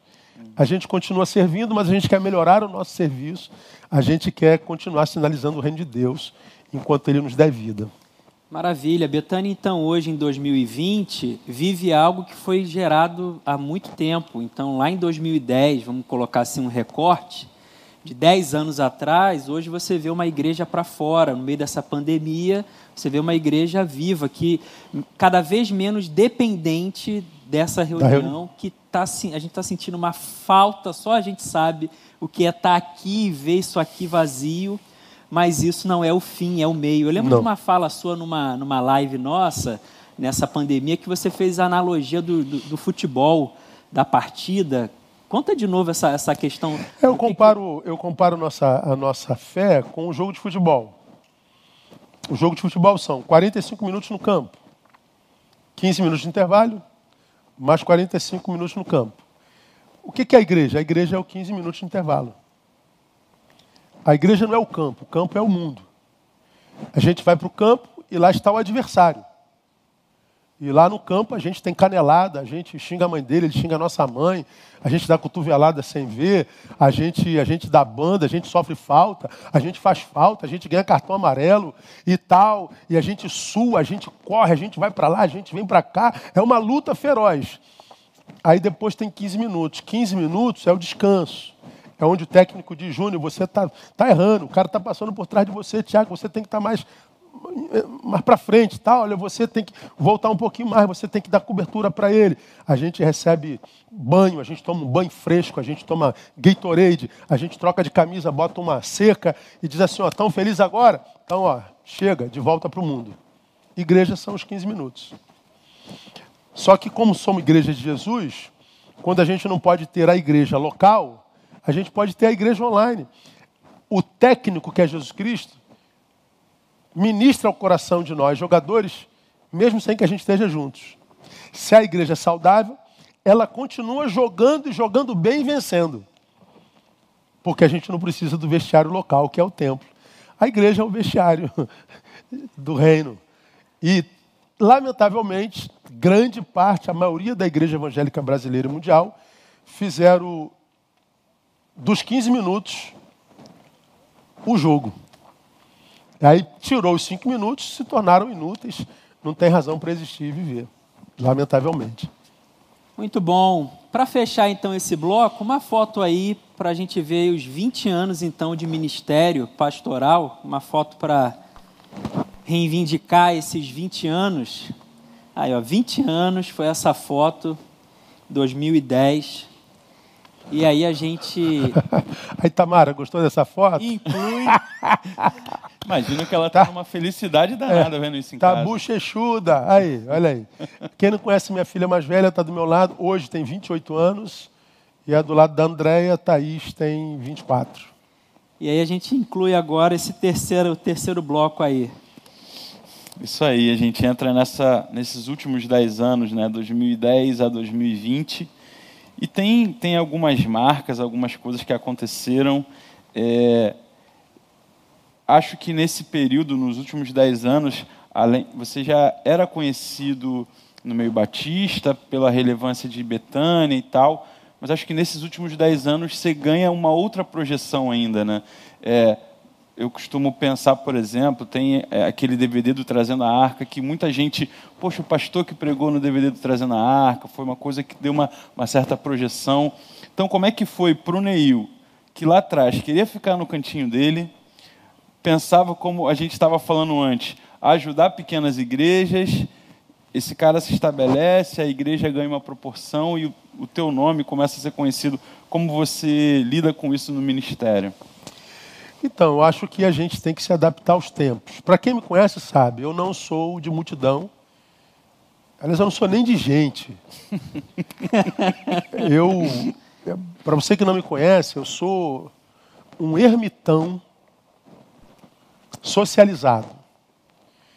Eu eu não sou de eu não sou é, é, como é que eu diria assim para não escandalizar. É, eu sou da solitude. Eu sou intra, não sou extra. Eu sou endógeno, não sou exógeno. Eu vou lá com uma missão e volto para cá. Eu não sou, digamos assim, bem relacionável. Eu não sou. Quando Deus me chama para o ministério, eu falo assim: Deus, sou errou, sou. O senhor está enganado. Você fala que você estava passando. É, né? eu, eu costumo exemplificar como, né? Vamos imaginar que, que é, eu esteja ali onde está a câmera, onde está a Mariana ali. Aí Deus ia chamar, Deus é um cupido, e a flecha ele atira em quem ele vai chamar para o ministério, né? Então vamos imaginar que ele fosse chamar Mariana, que está ali na minha frente. Aí quando o cupido do chamado jogou a flecha, eu estava passando, acertou em mim. Tum, ih, fui chamado. Ou seja, foi equívoco de Deus, é como eu, eu ilustro essa, essa realidade. Mas não foi, era para mim mesmo aquela flecha. Eu é que não sabia que tinha é, tal, tal dom, tal talento. Então, eu acho que, por natureza, eu seria a pessoa errada para ser pastor. Porque eu não tenho é, tanto prazer na multidão, eu não tenho prazer na popularidade, eu não tenho prazer em ser famoso, eu não tenho prazer em ser conhecido, eu não tenho prazer em rede social, eu estou aqui por missão, eu não tenho prazer em, em ser reconhecido na rua, é, é, eu não tenho, eu não tenho, eu não tenho, a minha natureza não é dessa, a minha natureza é de trás da câmera, a minha natureza é atrás dos holofotes, minha natureza não é essa. Eu entendo e falo muito sobre o si mesmo, negar-se a si mesmo, porque eu tive que negar tudo o que eu sou enquanto natureza para fazer o que eu faço. Se eu tivesse a opção de ser pastor ou não, eu não seria. Eu trabalharia numa profissão no qual, na qual eu seria anônimo, totalmente anônimo. Então, ah, Deus me, me é, me contrariou completamente com relação àquilo que eu chamo de natureza. Está infeliz, pastor? De jeito nenhum, porque eu estou no centro da vontade de Deus. Então, como eu sempre orei e ensinei a vocês no meu púlpito, se a minha vontade entra em choque com a vontade de Deus, eu abro mão da minha vontade e fico com a dele. Porque ele se é, contrapõe a vontade dele com a minha, eu acredito que ele nos capacita para que nos submetamos à vontade dele sem que isso seja muito difícil. Então, oração, como eu digo sempre, não é um meio que a gente usa para fazer Deus fazer o que a gente quer. A oração é um meio que Deus usa para nos adaptar, para fazermos aquilo que Ele quer. Então, a, eu abro mão da minha natureza, não totalmente, porque eu vou lá cumprir a missão, vocês sabem que eu me retiro. Uhum. Então ninguém sabe da minha vida particular, ninguém sabe onde eu janto, aonde eu vou, com quem eu ando, para onde eu viajei. Eu não exponho nada disso. Não há um lugar nesse país que eu vá onde eu não seja parado, problema nenhum. Atendo a todos, tiro foto e tal, mas ah, eu não compartilho, eu não tiro foto da mesa, eu não tiro foto do hotel, eu não tiro foto da praia, eu não tiro foto de nada. É, pessoal fica com mais raiva por causa mais disso, raiva fica ainda. mais curioso. Então, os meus eventos, eu tive agora num evento lindo lá no, no, no Cristo Redentor, promovido pela Secretaria de Polícia Civil, dia da, da, da, é, contra a violência da mulher, então um negócio lindo. Eu não comunico a ninguém, eu, onde eu estou, onde eu vou, eu não promovo nada, eu sou muito, muito particular. Mas eu tenho muito prazer de ser pastor, ah, convivo bem com a popularidade, com, com a fama, aspas, não me é pesado, mas é, quando eu posso eu me retiro e o meu retiro é o meu lugar, é o meu prazer. Uhum. E aí tem um outro elemento também que de alguma forma te projeta, uma, uma outra circunstância, que é a missão na íntegra. Um, um movimento que surge, né? e trazendo essa questão da teologia da missão integral, que é uma coisa relativamente nova para a igreja, essa metodologia, como você diz. E você é uma das pessoas que está lá, que está aparecendo, muitas conferências. É, como você vê esse período da sua participação, do que isso trouxe para a igreja? Qual a tua... Cara, o tempo da missão na íntegra, para mim, foi um tempo de esperança na igreja. A igreja brasileira hoje ela é muito, é, muito é, desesperançada. Porque ter cérebro na igreja hoje é quase uma ofensa. A, a igreja que dá face ao evangelicalismo brasileiro não é uma igreja pensante. Lamentavelmente, por exemplo, no meio acadêmico e na sociedade brasileira, nós não somos intelectualmente respeitados. Na academia, eles acham que nós somos o planeta evangélico, é um planeta no qual não há vida inteligente. É um povinho de quinta categoria, lamentavelmente. E tem grande parte da igreja que nem reconhece isso, nem sabe disso.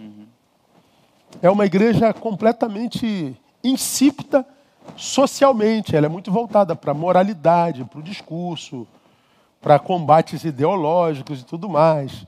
Você vê, hoje nós temos uma liderança evangélica onde os pastores estão na rede discutindo qual teologia é certo. O cara cria site para dizer, eu sou contra esse pastor, sou contra aquele pastor, essa é aquela teologia. Meu Deus, se eu fosse ovelha de um pastor que vivesse em site falando mal de outros pastores, eu teria vergonha. Eu teria vergonha de ser um pastorzinho desse, formado, inteligente, que deveria estar falando do amor de Deus, acolhendo pessoas, está por aí nas guerrinhas.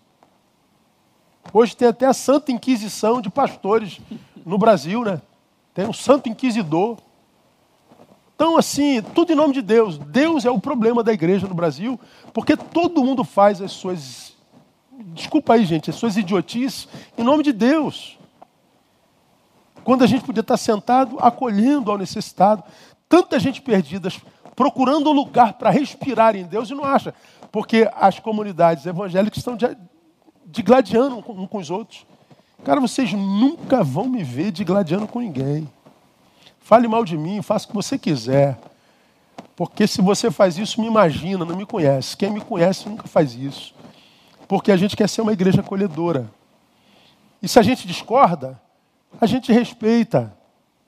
Se a gente não concorda, cala a boca. E a gente pode passar pela rede social sem dar opinião, né? Oh, discordo desse cara. Próximo.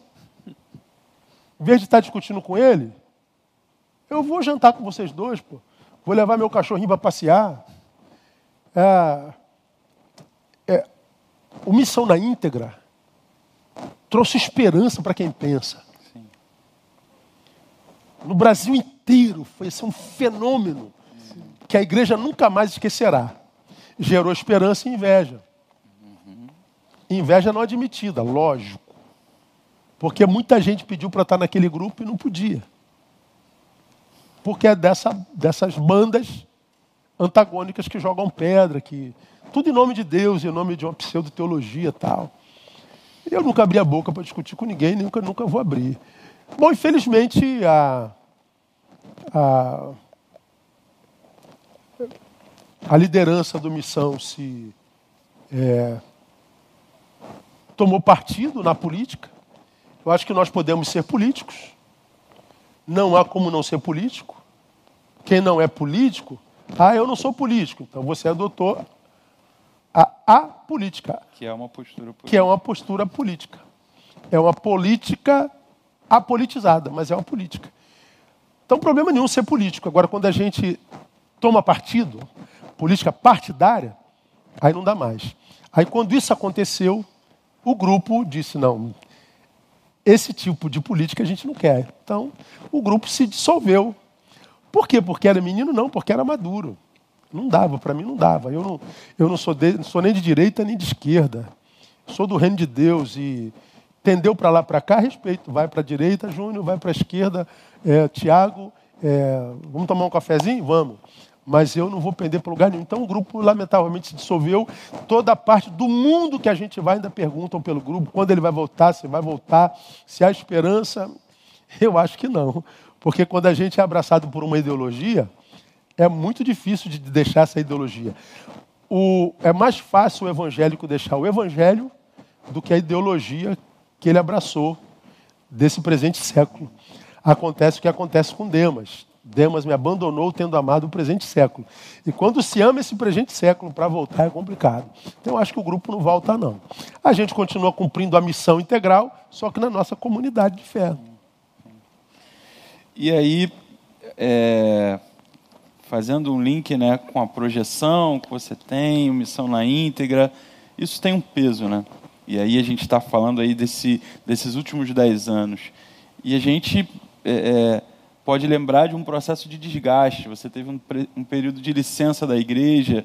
E, e, e é interessante porque é, acho que uma das tuas marcas, estando um pouco mais perto, é justamente se conhecer e respeitar os seus limites. Você não é daqueles que se lança absurdamente. Você se conhece, tem esse controle, mas, mas você é humano. Queria que você falasse um pouco disso. Eu acho que a maior graça do Evangelho é nos dar a graça de viver o conhece-te a ti mesmo. Esse conhece-te a ti mesmo está lá no oráculo de Delfos. E eu não sei se o homem tem como conhecer-se se o seu Criador não lhe apresentar. Eu acho que é uma balela da filosofia. Eu acho que é uma balela da psicologia e da psicanálise. Eu acho que o homem só pode se conhecer de fato e de verdade quando ele experimenta um novo nascimento se torna uma nova criatura e essa nova criatura, iluminada pelo Criador, te apresenta a velha. Aí você se conhece. Conhece seus limites, seus podres, seus talentos, conhece o seu índice de maldade. Portanto, o quanto você tem a capacidade de se auto-sabotar. Eu acho que eu vivo um, um autoconhecimento como pouca gente eu conheci nesse planeta, cara. Pô, eu me conheço muito bem, porque eu sou retirante. A minha natureza ermitã me faz passar muito tempo comigo mesmo.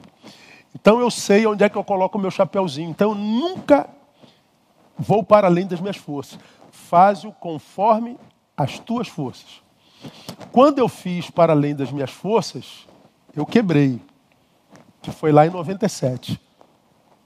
De 97 para cá, depois do novo nascimento na fé e no espírito, eu vivi autoconhecimento.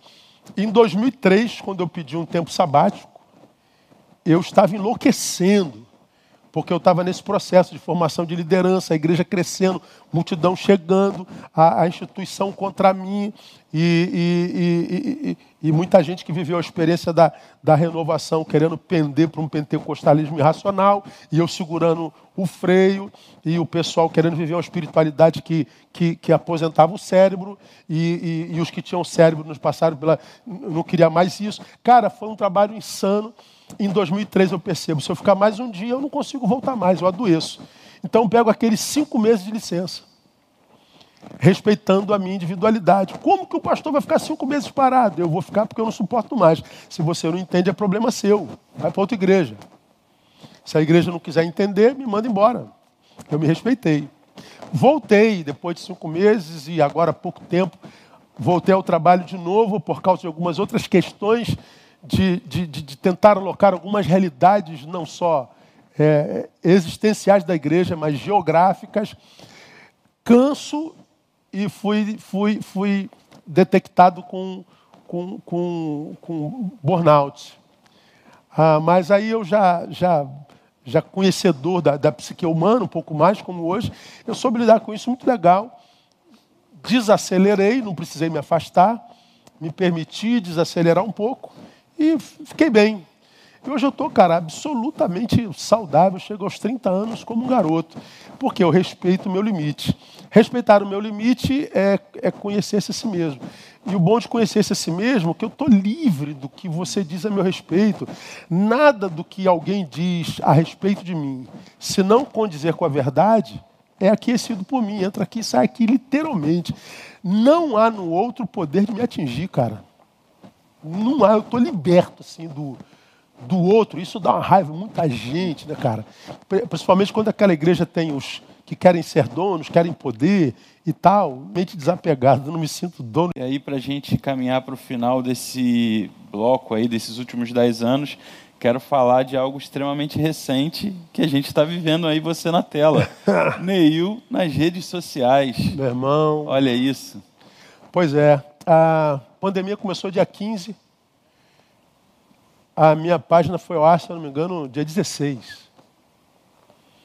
foi concomitante, cara, assim. Uma semana antes a gente estava conversando. Estava conversando. Sobre a rede. Isso aí.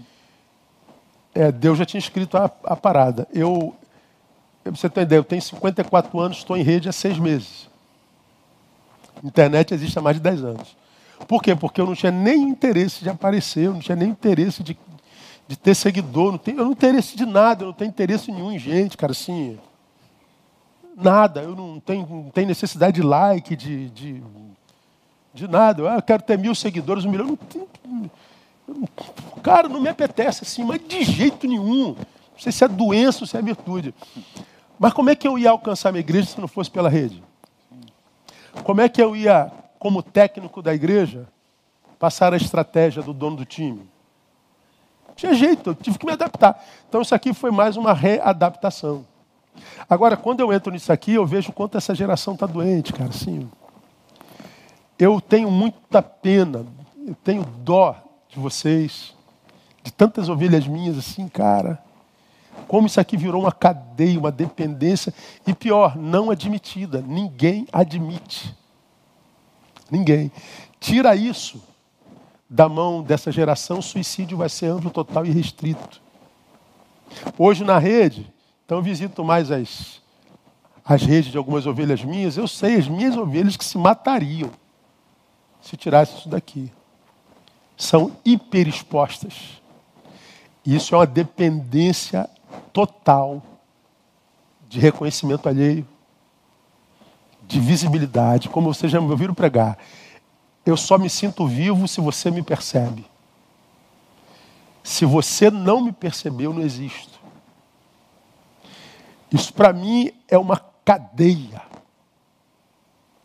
É uma estratégia de uma força superior que deu certo. E nós estamos cada vez mais chafurdados nisso. Mais chafurdados nisso. A nossa sujeira como igreja apareceu muito mais. A nossa péssima qualidade de vida cristã apareceu muito mais. E através dessa rede, essa hiperexposição está desconstruindo a imagem do cristianismo e do cristão junto à coletividade, à sociedade e à publicidade. Isso está crescendo cada vez mais. Ah, é uma estratégia fenomenal. Eu vou falar sobre isso em alguns sermões daqui para frente. Eu estou relendo Jeremias. Eu estou absolutamente impressionado com a similaridade do livro de Jeremias com esse tempo presente. Leiam o livro de Jeremias, um conselho desse pastor. Leiam devagar. E leiam a missão de Jeremias, aquele profeta que foi chamado para falar em nome do Senhor, mas que já sabia que não seria ouvido. E, consequentemente, porque o povo não ouve, acontece o que acontece com esse povo. Cara, é absolutamente para hoje. Vou ministrar sobre isso mais para frente. Absolutamente como hoje. Impressionante, é, é absolutamente impressionante. Então, a, as redes, para mim, são só, Tiago, uma ferramenta. Não é uma necessidade minha, não é algo do que eu dependa, nada. É só uma ferramenta.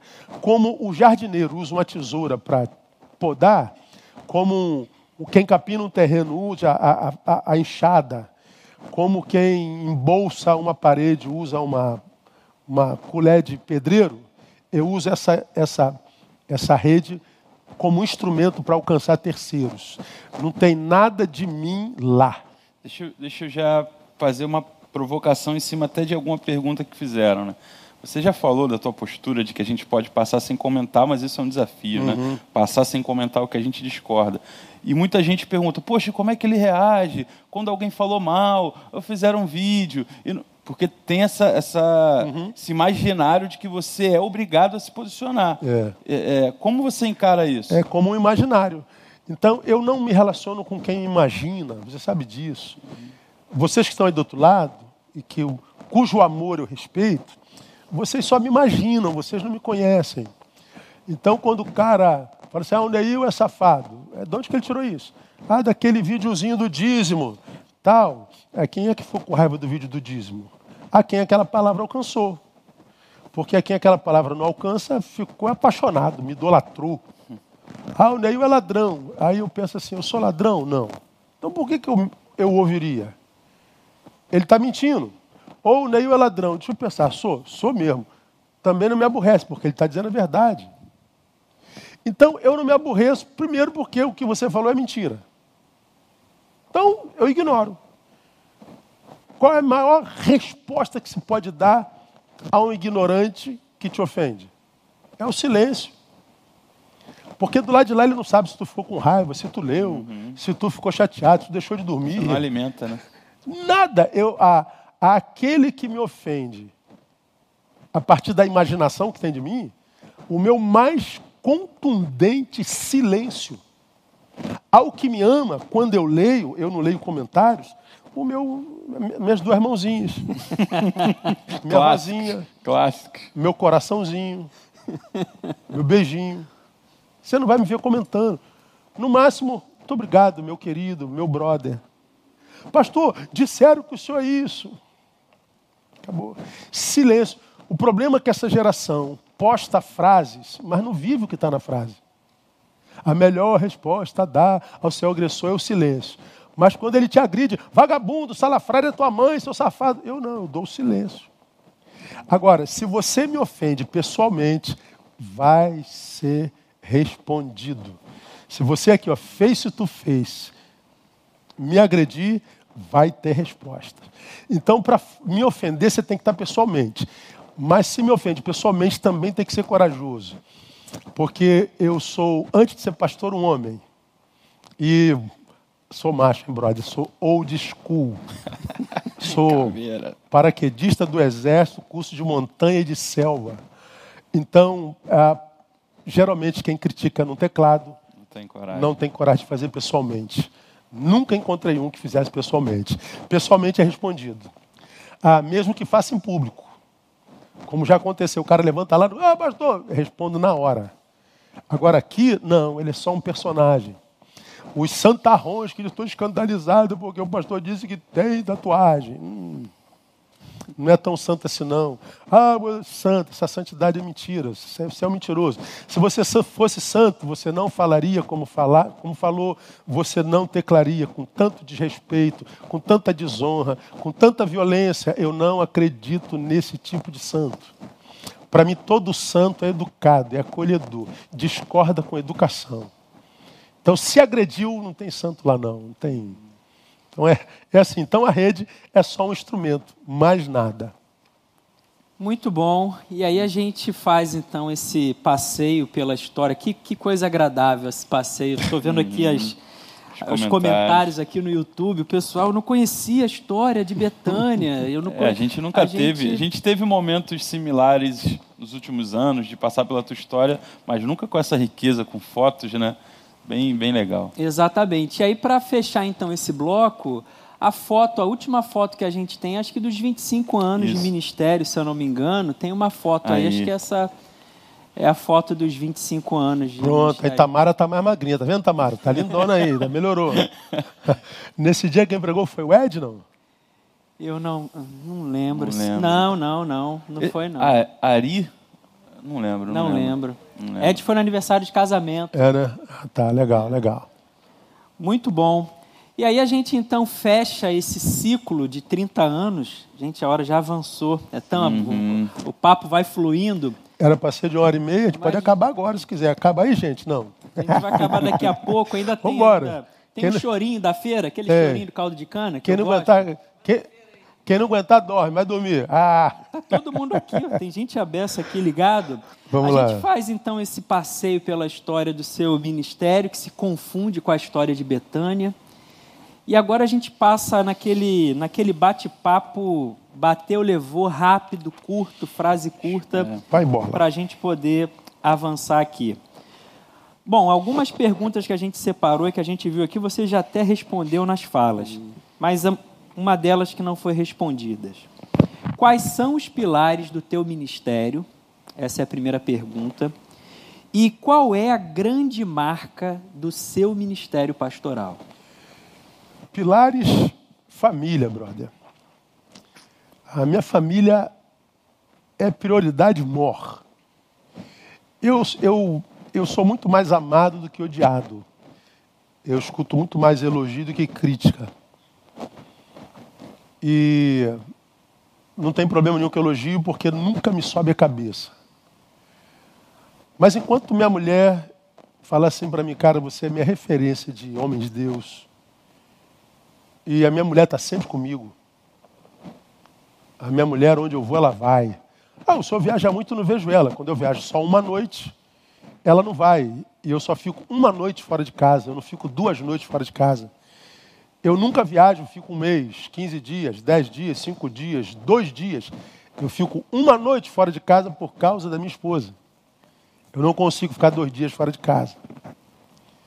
Enquanto minha mulher disser assim, eu não me sinto abandonada por causa do teu ministério. Enquanto minhas filhas continuarem dizendo, pai, o senhor é minha referência. Enquanto minha filha caçula, que é pipa voada, disser assim, pai, eu só acredito em Deus e em igreja por causa do Senhor. Eu acredito que eu estou em condições de subir ao púlpito. Ah, não criei minhas filhas para ser um chaveirinho para eu apresentar a igreja. Minhas filhas foram criadas livres. Nenhuma de vocês precisa aprender a cantar igual a mãe e nem pregar igual o pai. Eu só quero que vocês conheçam o Deus que a gente ama e olhem a forma como a gente ama esse Deus.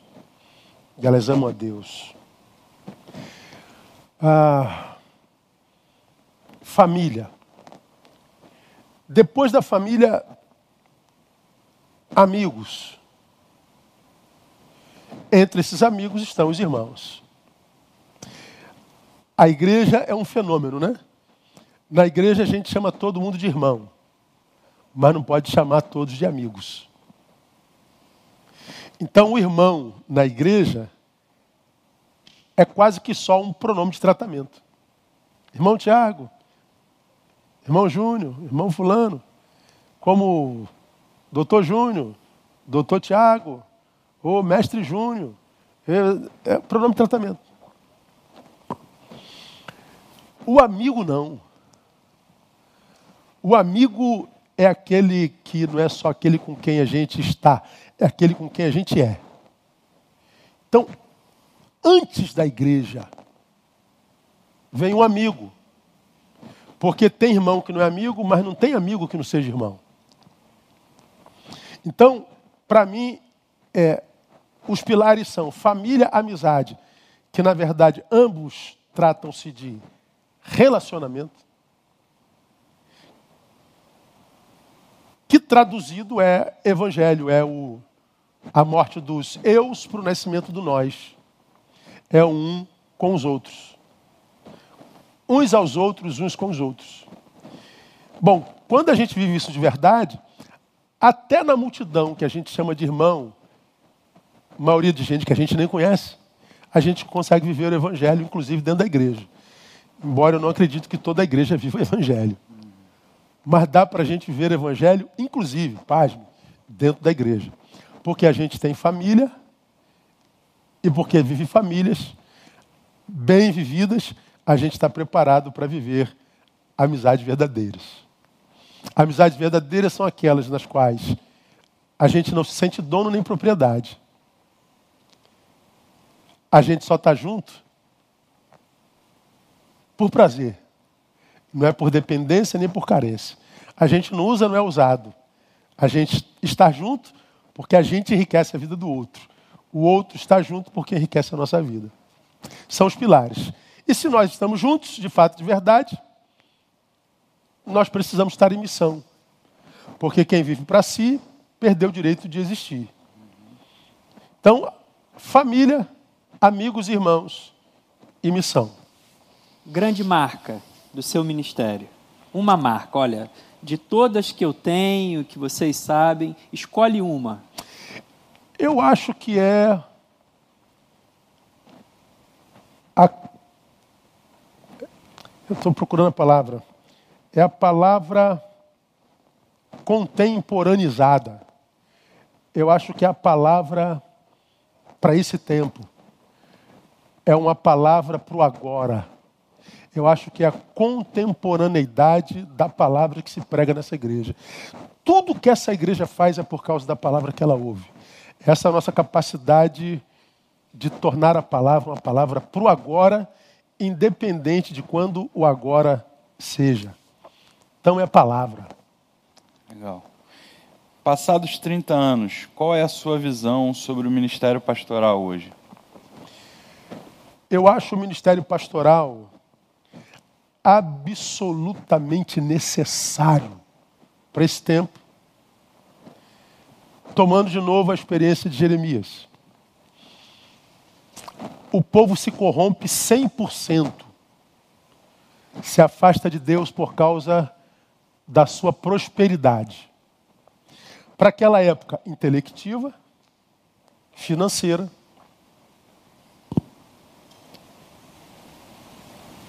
e de iniquidade. Hedonista. Não precisamos mais de Deus, não precisamos mais dos seus profetas, não precisamos mais da sua revelação. Deus levanta Jeremias e diz que o povo seria castigado por isso. Tinha acabado de sair do exílio assírio e entra no exílio babilônico. E Deus avisa que entregaram os babilônios. Mas antes usa Jeremias para que ele se arrependa, mas Deus sabia que o coração do povo não se arrependeria. Então, ele prepara Jeremias para dizer: você vai pregar, mas não vai ser ouvido. Você vai ser perseguido pelos reis, pelos sacerdotes, pelos profetas e pelo povo. Eu não vou te permitir nem casar, para que você não sofra vendo a sua família sendo perdida. Daí veio o profeta chorão.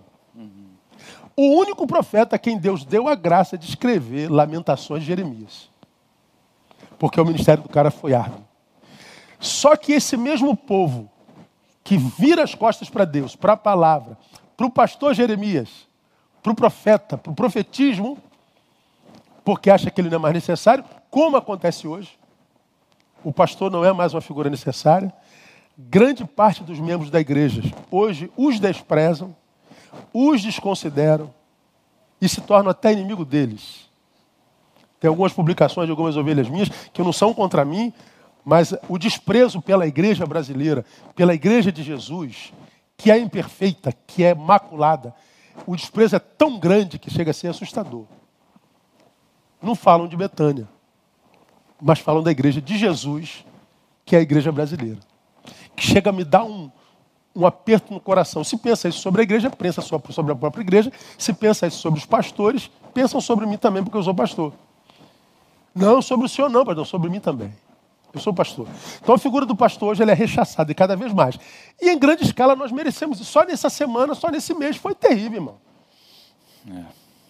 Aparece a mulher que manda matar o marido, é o outro pastor que foi preso agora, é, é, é, é, o padre que rouba 120 milhões, é o padre que diz que a menina é culpada também do estupro. Os sacerdotes estão pisando na bola, como pisou no tempo de Jeremias. Só que Deus fala assim, ó, Jeremias 3,15, que ele permitiria que o povo fosse para a Babilônia, perdesse a liberdade, como nós estamos perdendo hoje, você não dá mais um passo sem ser é, é, visto, você está sobre olhares, você está sobre juízo, se você pisa fora da bola, tem uma multidão te massacrando, é o lugar das redes, do apedrejamento, nós estamos sobre vigia. E aí, sob vigia. Aí Deus disse: assim, vocês vão ser presos, vão perder a liberdade, vocês vão se ferrar, vão quebrar a cara. Mas ele diz que ele vai restaurar tudo isso. Ele usa Ezequiel para dizer isso. Desde aquele dia, o nome da cidade será Jeová chamar, Deus presente. Só que não será sobre esse mesmo povo que foi para o cativeiro, que tal qual no deserto do Êxodo morreram e que entrou na terra prometida foi outro povo. Bom, esse povo que vai para a Babilônia, morre em Babilônia e nasce um novo povo. Que vai acontecer com essa, essa geração se perde, na minha concepção. Mas Deus diz: tem promessa, Jeová chamar. E ele diz: quando levantar de novo o povo, ele faz uma promessa: aí vos darei pastores, segundo o meu coração, que vos apacentem com ciência e com inteligência. Pastores que não serão só mais sensitivos, unção, fogo, glória, aleluia, glória a Deus, ah, voz grossa, trovão, ah, não, sem pirotecnia, sem necessidade de circo, sem necessidade de exposição. Ciência e inteligência. Pastores que dão respostas. Que, como disse meu amigo Zé Machado, aperta o interruptor, acendem a luz e aponta o caminho. Se a ovelha vai ou não, é problema dela. O pastor aponta caminho. Então, o pastor hoje apanha feito burro velho. E eu acho que grande parte de nós merece isso. Mas para mim, à luz da palavra, eu não, não analiso o meu tempo a partir da ideologia esquerdista ou da ideologia direitista, como fazem os crentes modernos. Eu sou velho escola, eu continuo na palavra, eu continuo acreditando que a Bíblia é a palavra de Deus, que ela não passou, que ela é a palavra de Deus de Gênesis a Apocalipse. E ela fala no tempo de hoje, através do passado como referência, através do presente, para que a gente faça uma anamnese do tempo presente e para que, através da palavra profética, a gente saiba como vai ser o nosso futuro. Ela passa os céus e a terra, a minha palavra não passa jamais, embora exista gente que tem dito que a palavra já passou. E tem gente que acredita em quem disse que a palavra passou. Eu não, continuo acreditando na palavra. Então a figura do pastor é absurdamente necessária, porque eu e você, eu que acredito que o pastor é necessário, e você que abomina a figura do pastor, sabemos que você que abomina a figura do pastor não lê a Bíblia. Você não conhece a Bíblia. Você diz que conhece, você diz que lê, você pensa que a, que, que a gente acredita nisso, mas você sabe que você não tem contato com a palavra. Porque quem tem contato com a palavra ama a palavra, e quando ela é muito bem explicada por um pastor sério, a gente anda mais, ama mais ainda essa palavra. E por isso, por isso honra esse pastor. Show de bola! Apesar da igreja evangélica ser um dos maiores campos missionários hoje, porque o que, que a gente tem visto aí de é chacoalhar com o evangelho, apesar disso, existem igrejas sérias, pastores sérios, crentes sérios que amam ao Senhor e continuarão amando.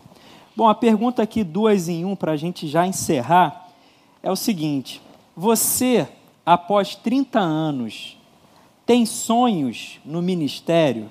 Como você vê os seus próximos anos? Meu sonho é aposentar.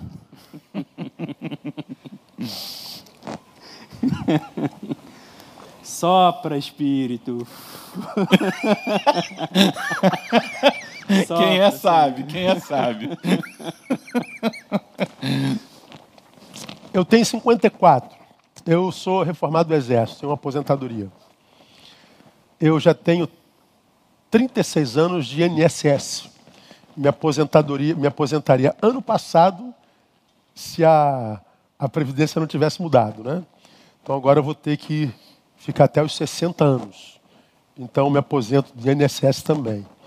Aos 62, eu tenho uma terceira que é da Previdência Privada, que eu pago desde sempre.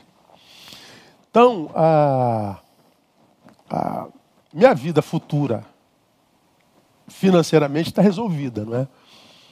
Eu penso em pregar até o fim da vida. Eu penso em pregar a palavra até o final da minha vida. Eu falei esses dias, não sei aonde, que eu tenho a nítida sensação que Deus sente muito prazer quando eu prego. Ah, deixa de ser soberbo, pastor, não é soberba não.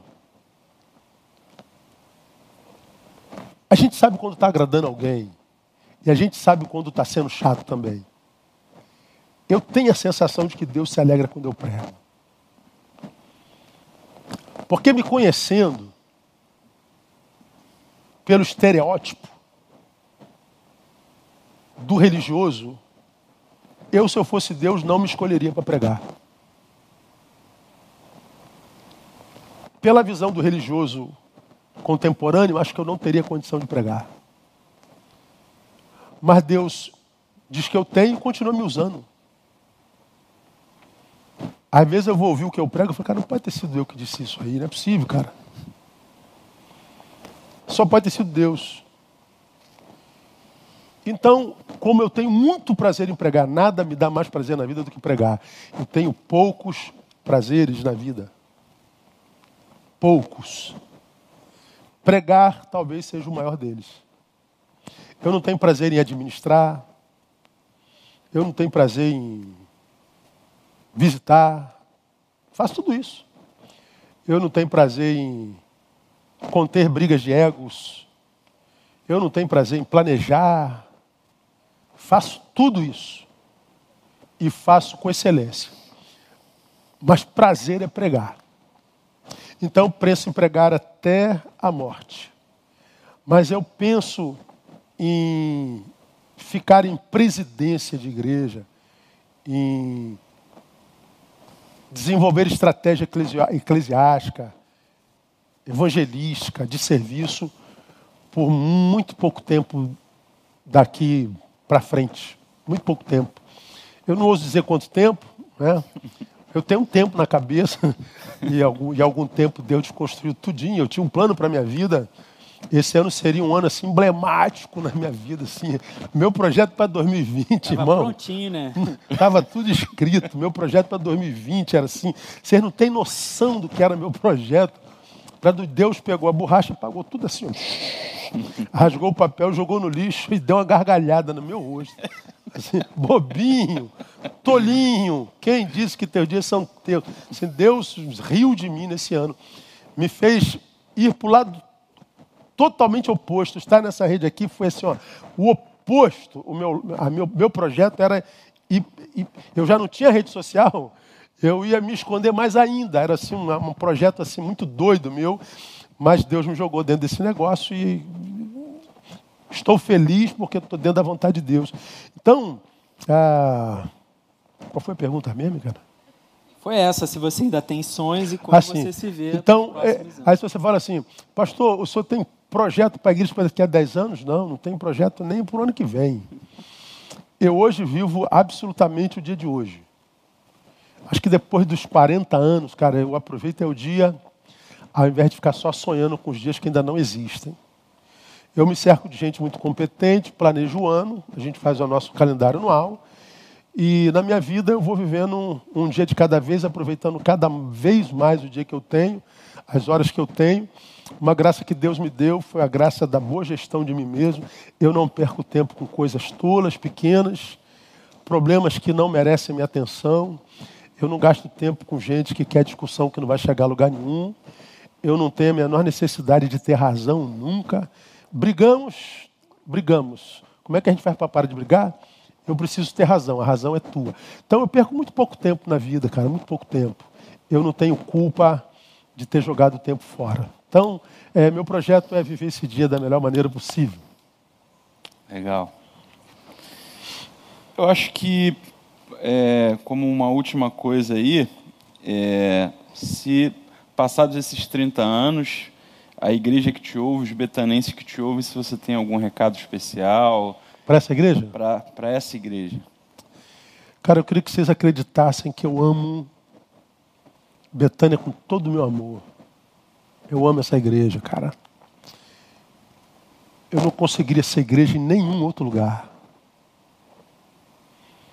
Imperfeita? Pelo amor de Deus.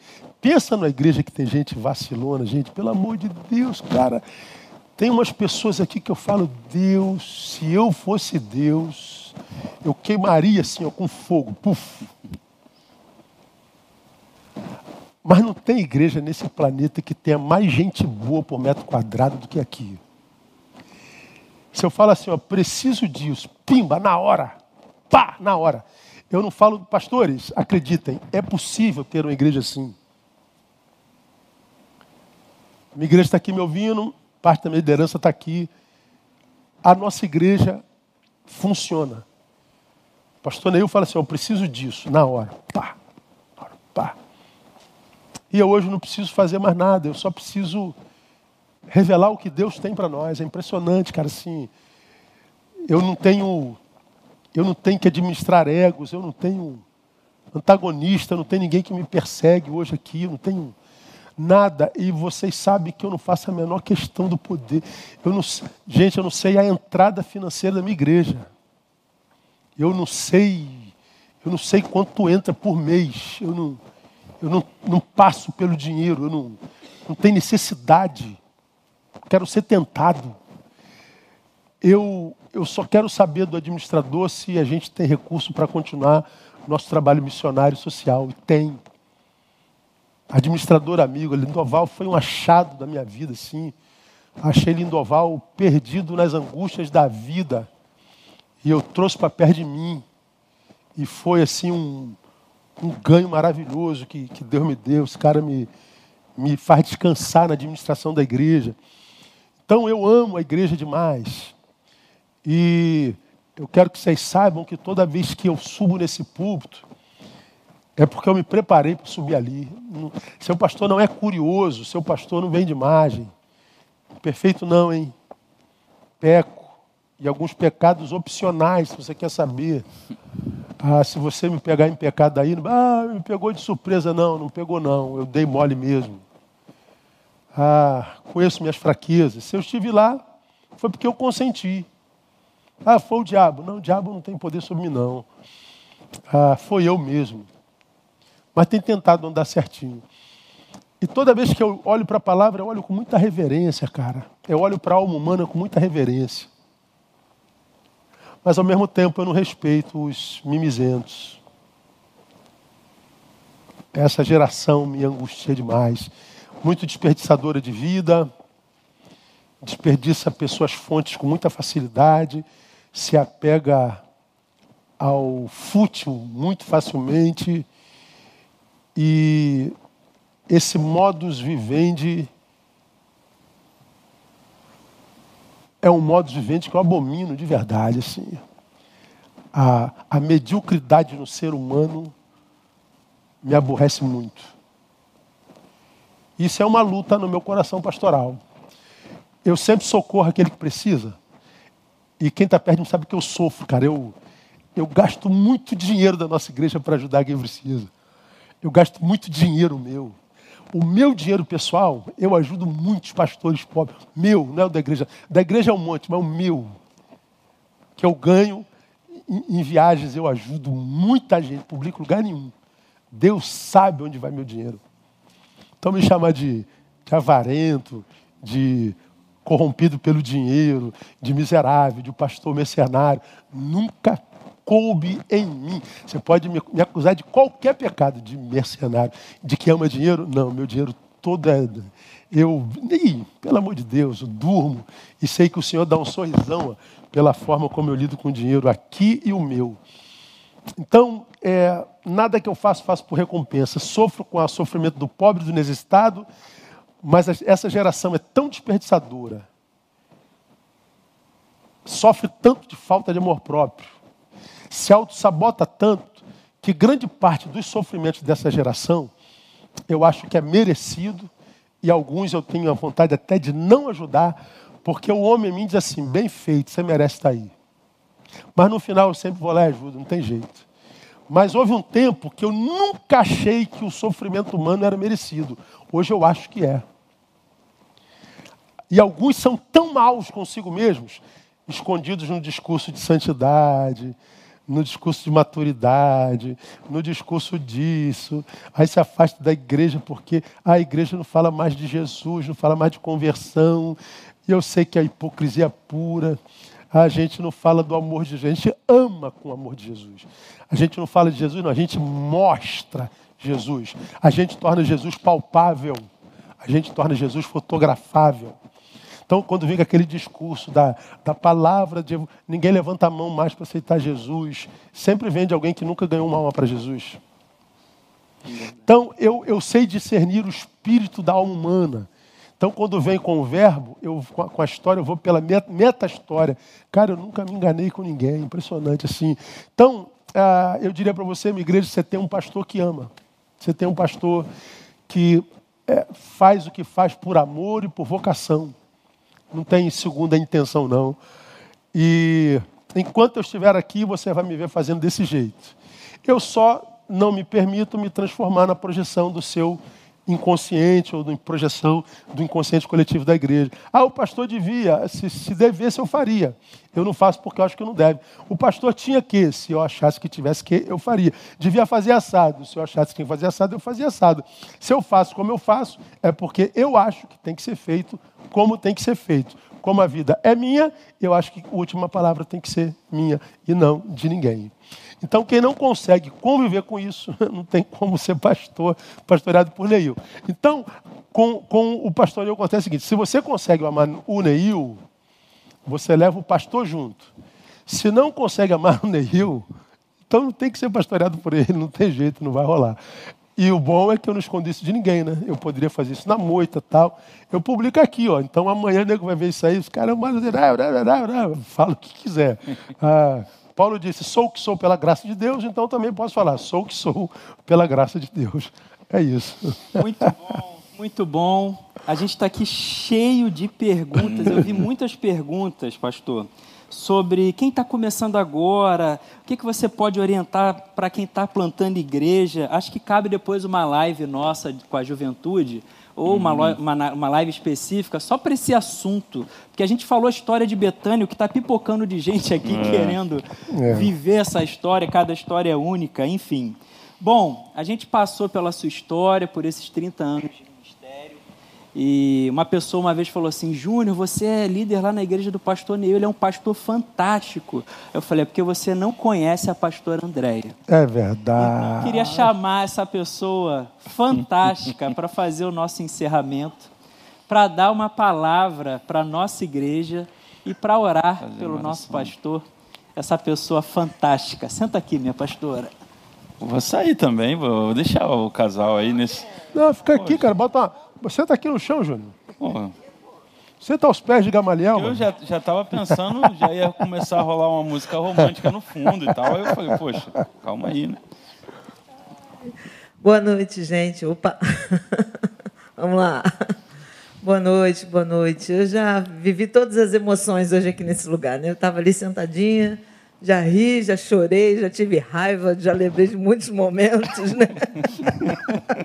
é um misto de sentimentos e estava é, ali acompanhando o pessoal de Trajano acompanhando a gente, é. chorando junto também. Um beijo aí, povo de Trajano de Moraes aí que nosso coração aí com vocês, né?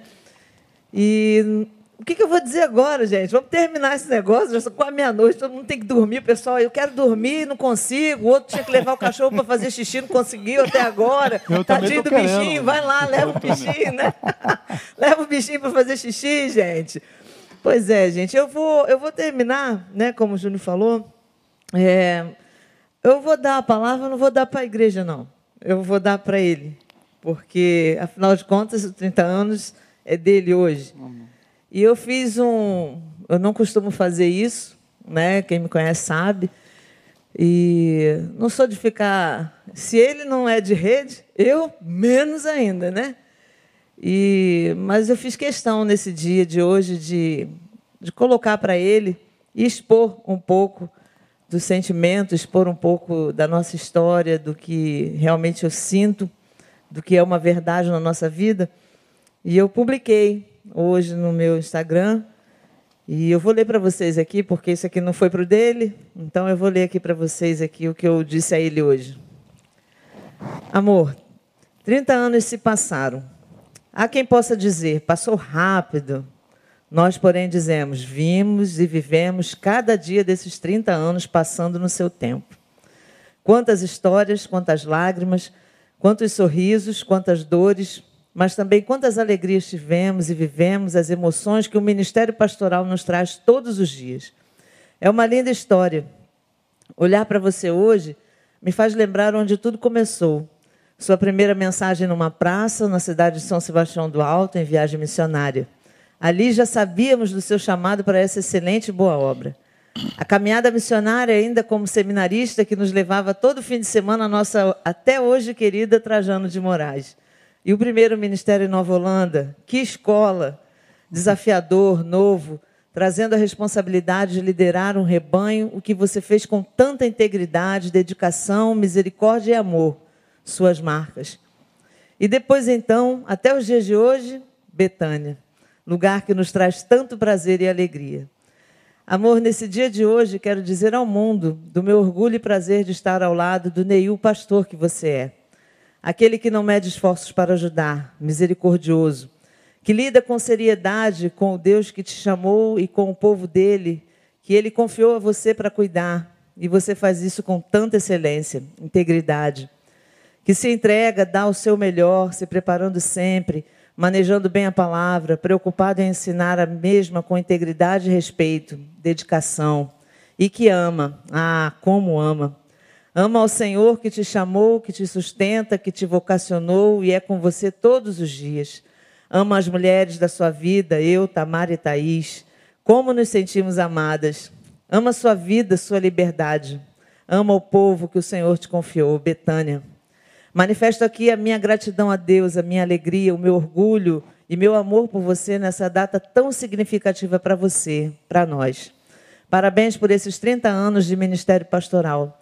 Que o Senhor continue fazendo de você esse homem usado por Ele para abençoar a tantos. Conta comigo para toda a sua vida. Por onde for, quero ser seu pai. Essa música é Eu te amo, não. amor da minha vida. Essa música não é evangélica, não. Essa foi a minha mensagem para ele hoje. E eu acho que quando a casa fala, ninguém mais pode falar nada. Eu acho que quando parte de dentro de casa, esse é o maior testemunho que um homem de Deus pode ter. Então, como a gente vive aqui, o que nós vivemos a nossa vida, ele vive, cumpre o ministério dele, eu sou parte ajudadora nisso, cumpro a minha missão de ajudadora com ele nisso, com orgulho, com prazer, com dedicação nesses 30 anos, faria tudo de novo. E fazemos porque amamos ao Senhor. E sabemos quem somos no Senhor. Então, verdadeiramente, os julgamentos, o que dizem, não nos importam nesse sentido, porque sabemos quem somos no Senhor e as nossas ovelhas, que essas que estão aqui hoje e as que convivem conosco, sabem quem nós somos no Senhor. Então, só temos a agradecer ao Senhor por esses 30 anos de caminhada e pela vida do nosso pastor. Nossa, nunca te chamo assim, né? Esquisito. Mas eu louvo a Deus pela vida dele e agradeço muito a Deus pela vida dos meninos aqui hoje também. Bênção de todo o povo que está aqui hoje. Leandro, Mariana, Pedro, Karina, Marta, Mateus, Ramon, que está aqui com a gente hoje também. Que a bênção do Senhor seja sobre nós e seja sobre Betânia todos os dias, seja sobre o nosso ministério, que a gente tenha uma caminhada bem abençoadora ainda pela frente, enquanto o Senhor quiser. Amém? Vamos orar? Você vai dar uma palavra? Vai Vou. terminar? Não vou pregar, não. Mas ah, como eu estou em cima de Jeremias, vou deixar um versículo com vocês que me falou demais, cara. Esse versículo está é, tá na Bíblia, desde que a Bíblia é Bíblia, eu nunca tinha visto ele assim, dessa forma. Tu, pois, chamado de Jeremias, foi aquela furada, né? Tu, pois, cinge os teus lombos. Ou seja, vai apanhar. Levanta-te e deem-lhes tudo quanto eu te ordenar, ou seja, compartilha tudo que eu mandar. Não desanimes diante deles, para que eu não te desanime diante deles. Não te desanimes diante deles, para que eu não te desanime diante deles. Rapaz, esse texto hoje saltou assim, ó. Eu acho que está arrepiado. Neil, não te desanimes, porque senão eu te desanimo. Ou seja, no ministério, se eu me entrego a um sentimento contrário ao necessário para o cumprimento da missão, Deus pode potencializá-lo. Qual o sentimento que você precisa para cumprir a missão? É esse. Mas tu está sentindo esse? Ok. Portanto, eu vou potencializar em você. Ou seja, o ministério se torna um fardo quase impossível. Eu acho que essa é a razão de tantos líderes quebrados. Não te desanimes. Para fazer o que você vai fazer, Neil, você tem que estar muito animado. E se você desanimar, Neil, eu te desanimo no nome dele. Eu potencializo o teu desânimo. Se você tiver medo, eu potencializo o teu medo. Se você tiver ganância, eu potencializo a tua ganância. Se você tiver mau caratismo, eu potencializo isso. Ou seja, se Deus potencializa o sentimento contrário ao necessário para cumprir a missão, eu estou tendo Deus como meu inimigo. A missão me mata. Eu vou falar sobre esse texto mais para frente, um pouquinho mais profundamente. Então, para vocês, muitos pastores que estão aqui me ouvindo e não tiveram a graça de viver o que eu vivi até hoje, mas estão começando, estão no. Estão... Cara, para ser pastor hoje não é fácil não, porque todo mundo hoje sabe tudo. Inclusive como ser pastor, mesmo que nunca tenham sido. Então, quando você vai ensinar alguma coisa, você vai ouvir muito frequentemente, eu já sabia, eu sei. Não, eu já sei disso, pastor. Eu já sei. O que você sabe já não é mais matéria-prima necessária. Então você é completamente desnecessário. Então o desânimo é muito fácil de nos acometer. Então você vai ter que se ressignificar o tempo todo. Você vai ter que aprender a dar nó em pingo d'água. Você vai ter que se conhecer. Conhece-te a ti mesmo.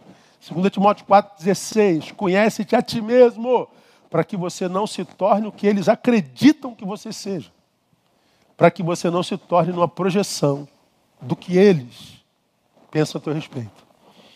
Então, meu irmão, que o nosso sentimento seja o sentimento necessário para o cumprimento de uma missão que é cada vez mais árdua. Para uma geração que para a qual você é completamente desnecessário, mas que para Deus você é absolutamente necessário. Fica essa palavra aí. A vocês, muito obrigado, meu amor, nem se fala. A, a gente não é de rasgação de seda pública, mas olha para o olho da minha mulher, veja se brilha. Olha para a cutis da minha mulher, para a pele da minha mulher, veja se brilha. Olhe para o cabelo da minha mulher, veja se brilha. Olhe para minha mulher e veja se ela é feliz. Se a mulher do teu pastor é feliz, não precisa de mais nada. Mas se não for, ore por ele. Porque nosso rebanho começa em casa. E ela falou do que ela leu para mim, mas não falou do que eu li para ela. Mostra aí o que eu li para você. Eu vi a resposta. Eu dei uma respostazinha para ela também. Deixou barato não. Não, deixei barato não. Eu não escrevi aquilo tudo, não. Eu sou, eu sou, de, eu, eu sou de poucas palavras. Aí eu respondi, né? Imagina se me conhecendo, eu conseguiria viver tudo isso se você não estivesse comigo. Imagina se eu suportaria tanta gente se você não estivesse comigo. Imagina se eu suportaria tanta popularidade se você não estivesse comigo. Imagina se eu pam pam pam pam pam. Você é a parte mais importante de tudo isso. Se Deus é meu alicerce, você é minha coluna vertebral. Te amo, é verdade. Eu só suporto o que eu vivo, porque eu tenho para quem voltar, eu tenho para onde voltar. Tenho mesmo. Gente, muito obrigado aí pela paciência. 11 e meia, duas horas e meia de live, 900, 900 links abertos aqui. E eu sei que é, é, tem gente na igreja, com um monte de gente, me avisaram que ia estar aqui na igreja. Então deve ter uma multidão de gente acordada 11 e meia da noite. Mas essa noite, só porque você ficou acordado até hoje, você vai dormir como um cordeirinho e vai ter a visitação do Espírito Santo. E amanhã vai ser o melhor dia da tua vida, no nome de Jesus. Muito obrigado pelo carinho, muito obrigado aí pelo pessoal da, da do Efatá, que está dando voz àqueles que não podem me ouvir, o pessoal da equipe que está sempre pronto, até o Ramon está aqui hoje de, de penetra, né? Está todo mundo aqui, Júnior, Tiago, rapaziada que está sempre junto. Deus abençoe, no nome de Jesus. Obrigado pelo carinho. André vai orar e a gente estará terminado. Pai, nós só queremos te agradecer, ó Deus, só temos palavras de gratidão nessa noite, por tudo que vimos e ouvimos aqui neste lugar, por tudo que vimos e ouvimos, ó Deus, através do testemunho, ó Deus, da vida do Neil. E queremos te agradecer, ó Deus, por toda a excelente boa obra que o Senhor tem executado através da vida do teu filho. Obrigado por todos esses anos, ó Deus, como um líder, ó Deus teu, ó Deus sendo usado por ti, ó Deus sendo capacitado por ti. Que toda a sua vida, ó Deus, seja a cada dia entregue em tuas mãos, tendo sobre ele, ó Deus, a unção renovada, a sua saúde, o seu vigor, ó Deus, em nome de Jesus. Obrigado, Senhor, por tudo que o Senhor tem feito, obrigado por nossa igreja pelo nosso ministério, ó Deus. Obrigado pelas nossas ovelhas, ó Deus. Obrigada por tudo, Senhor. Recebe, ó Deus, a nossa gratidão nessa noite, por todos aqueles que estiveram conosco até este momento. Que a tua paz seja com o teu povo também, que sejam alcançados por ti nessa hora e que tenhamos uma noite de paz e de refrigério, ó Deus, de renovo, em nome de Jesus. Muito obrigada por tudo. Recebe a nossa gratidão nós te suplicamos em nome de Senhor Jesus Cristo, aquele que vive e reina para sempre. Amém e amém.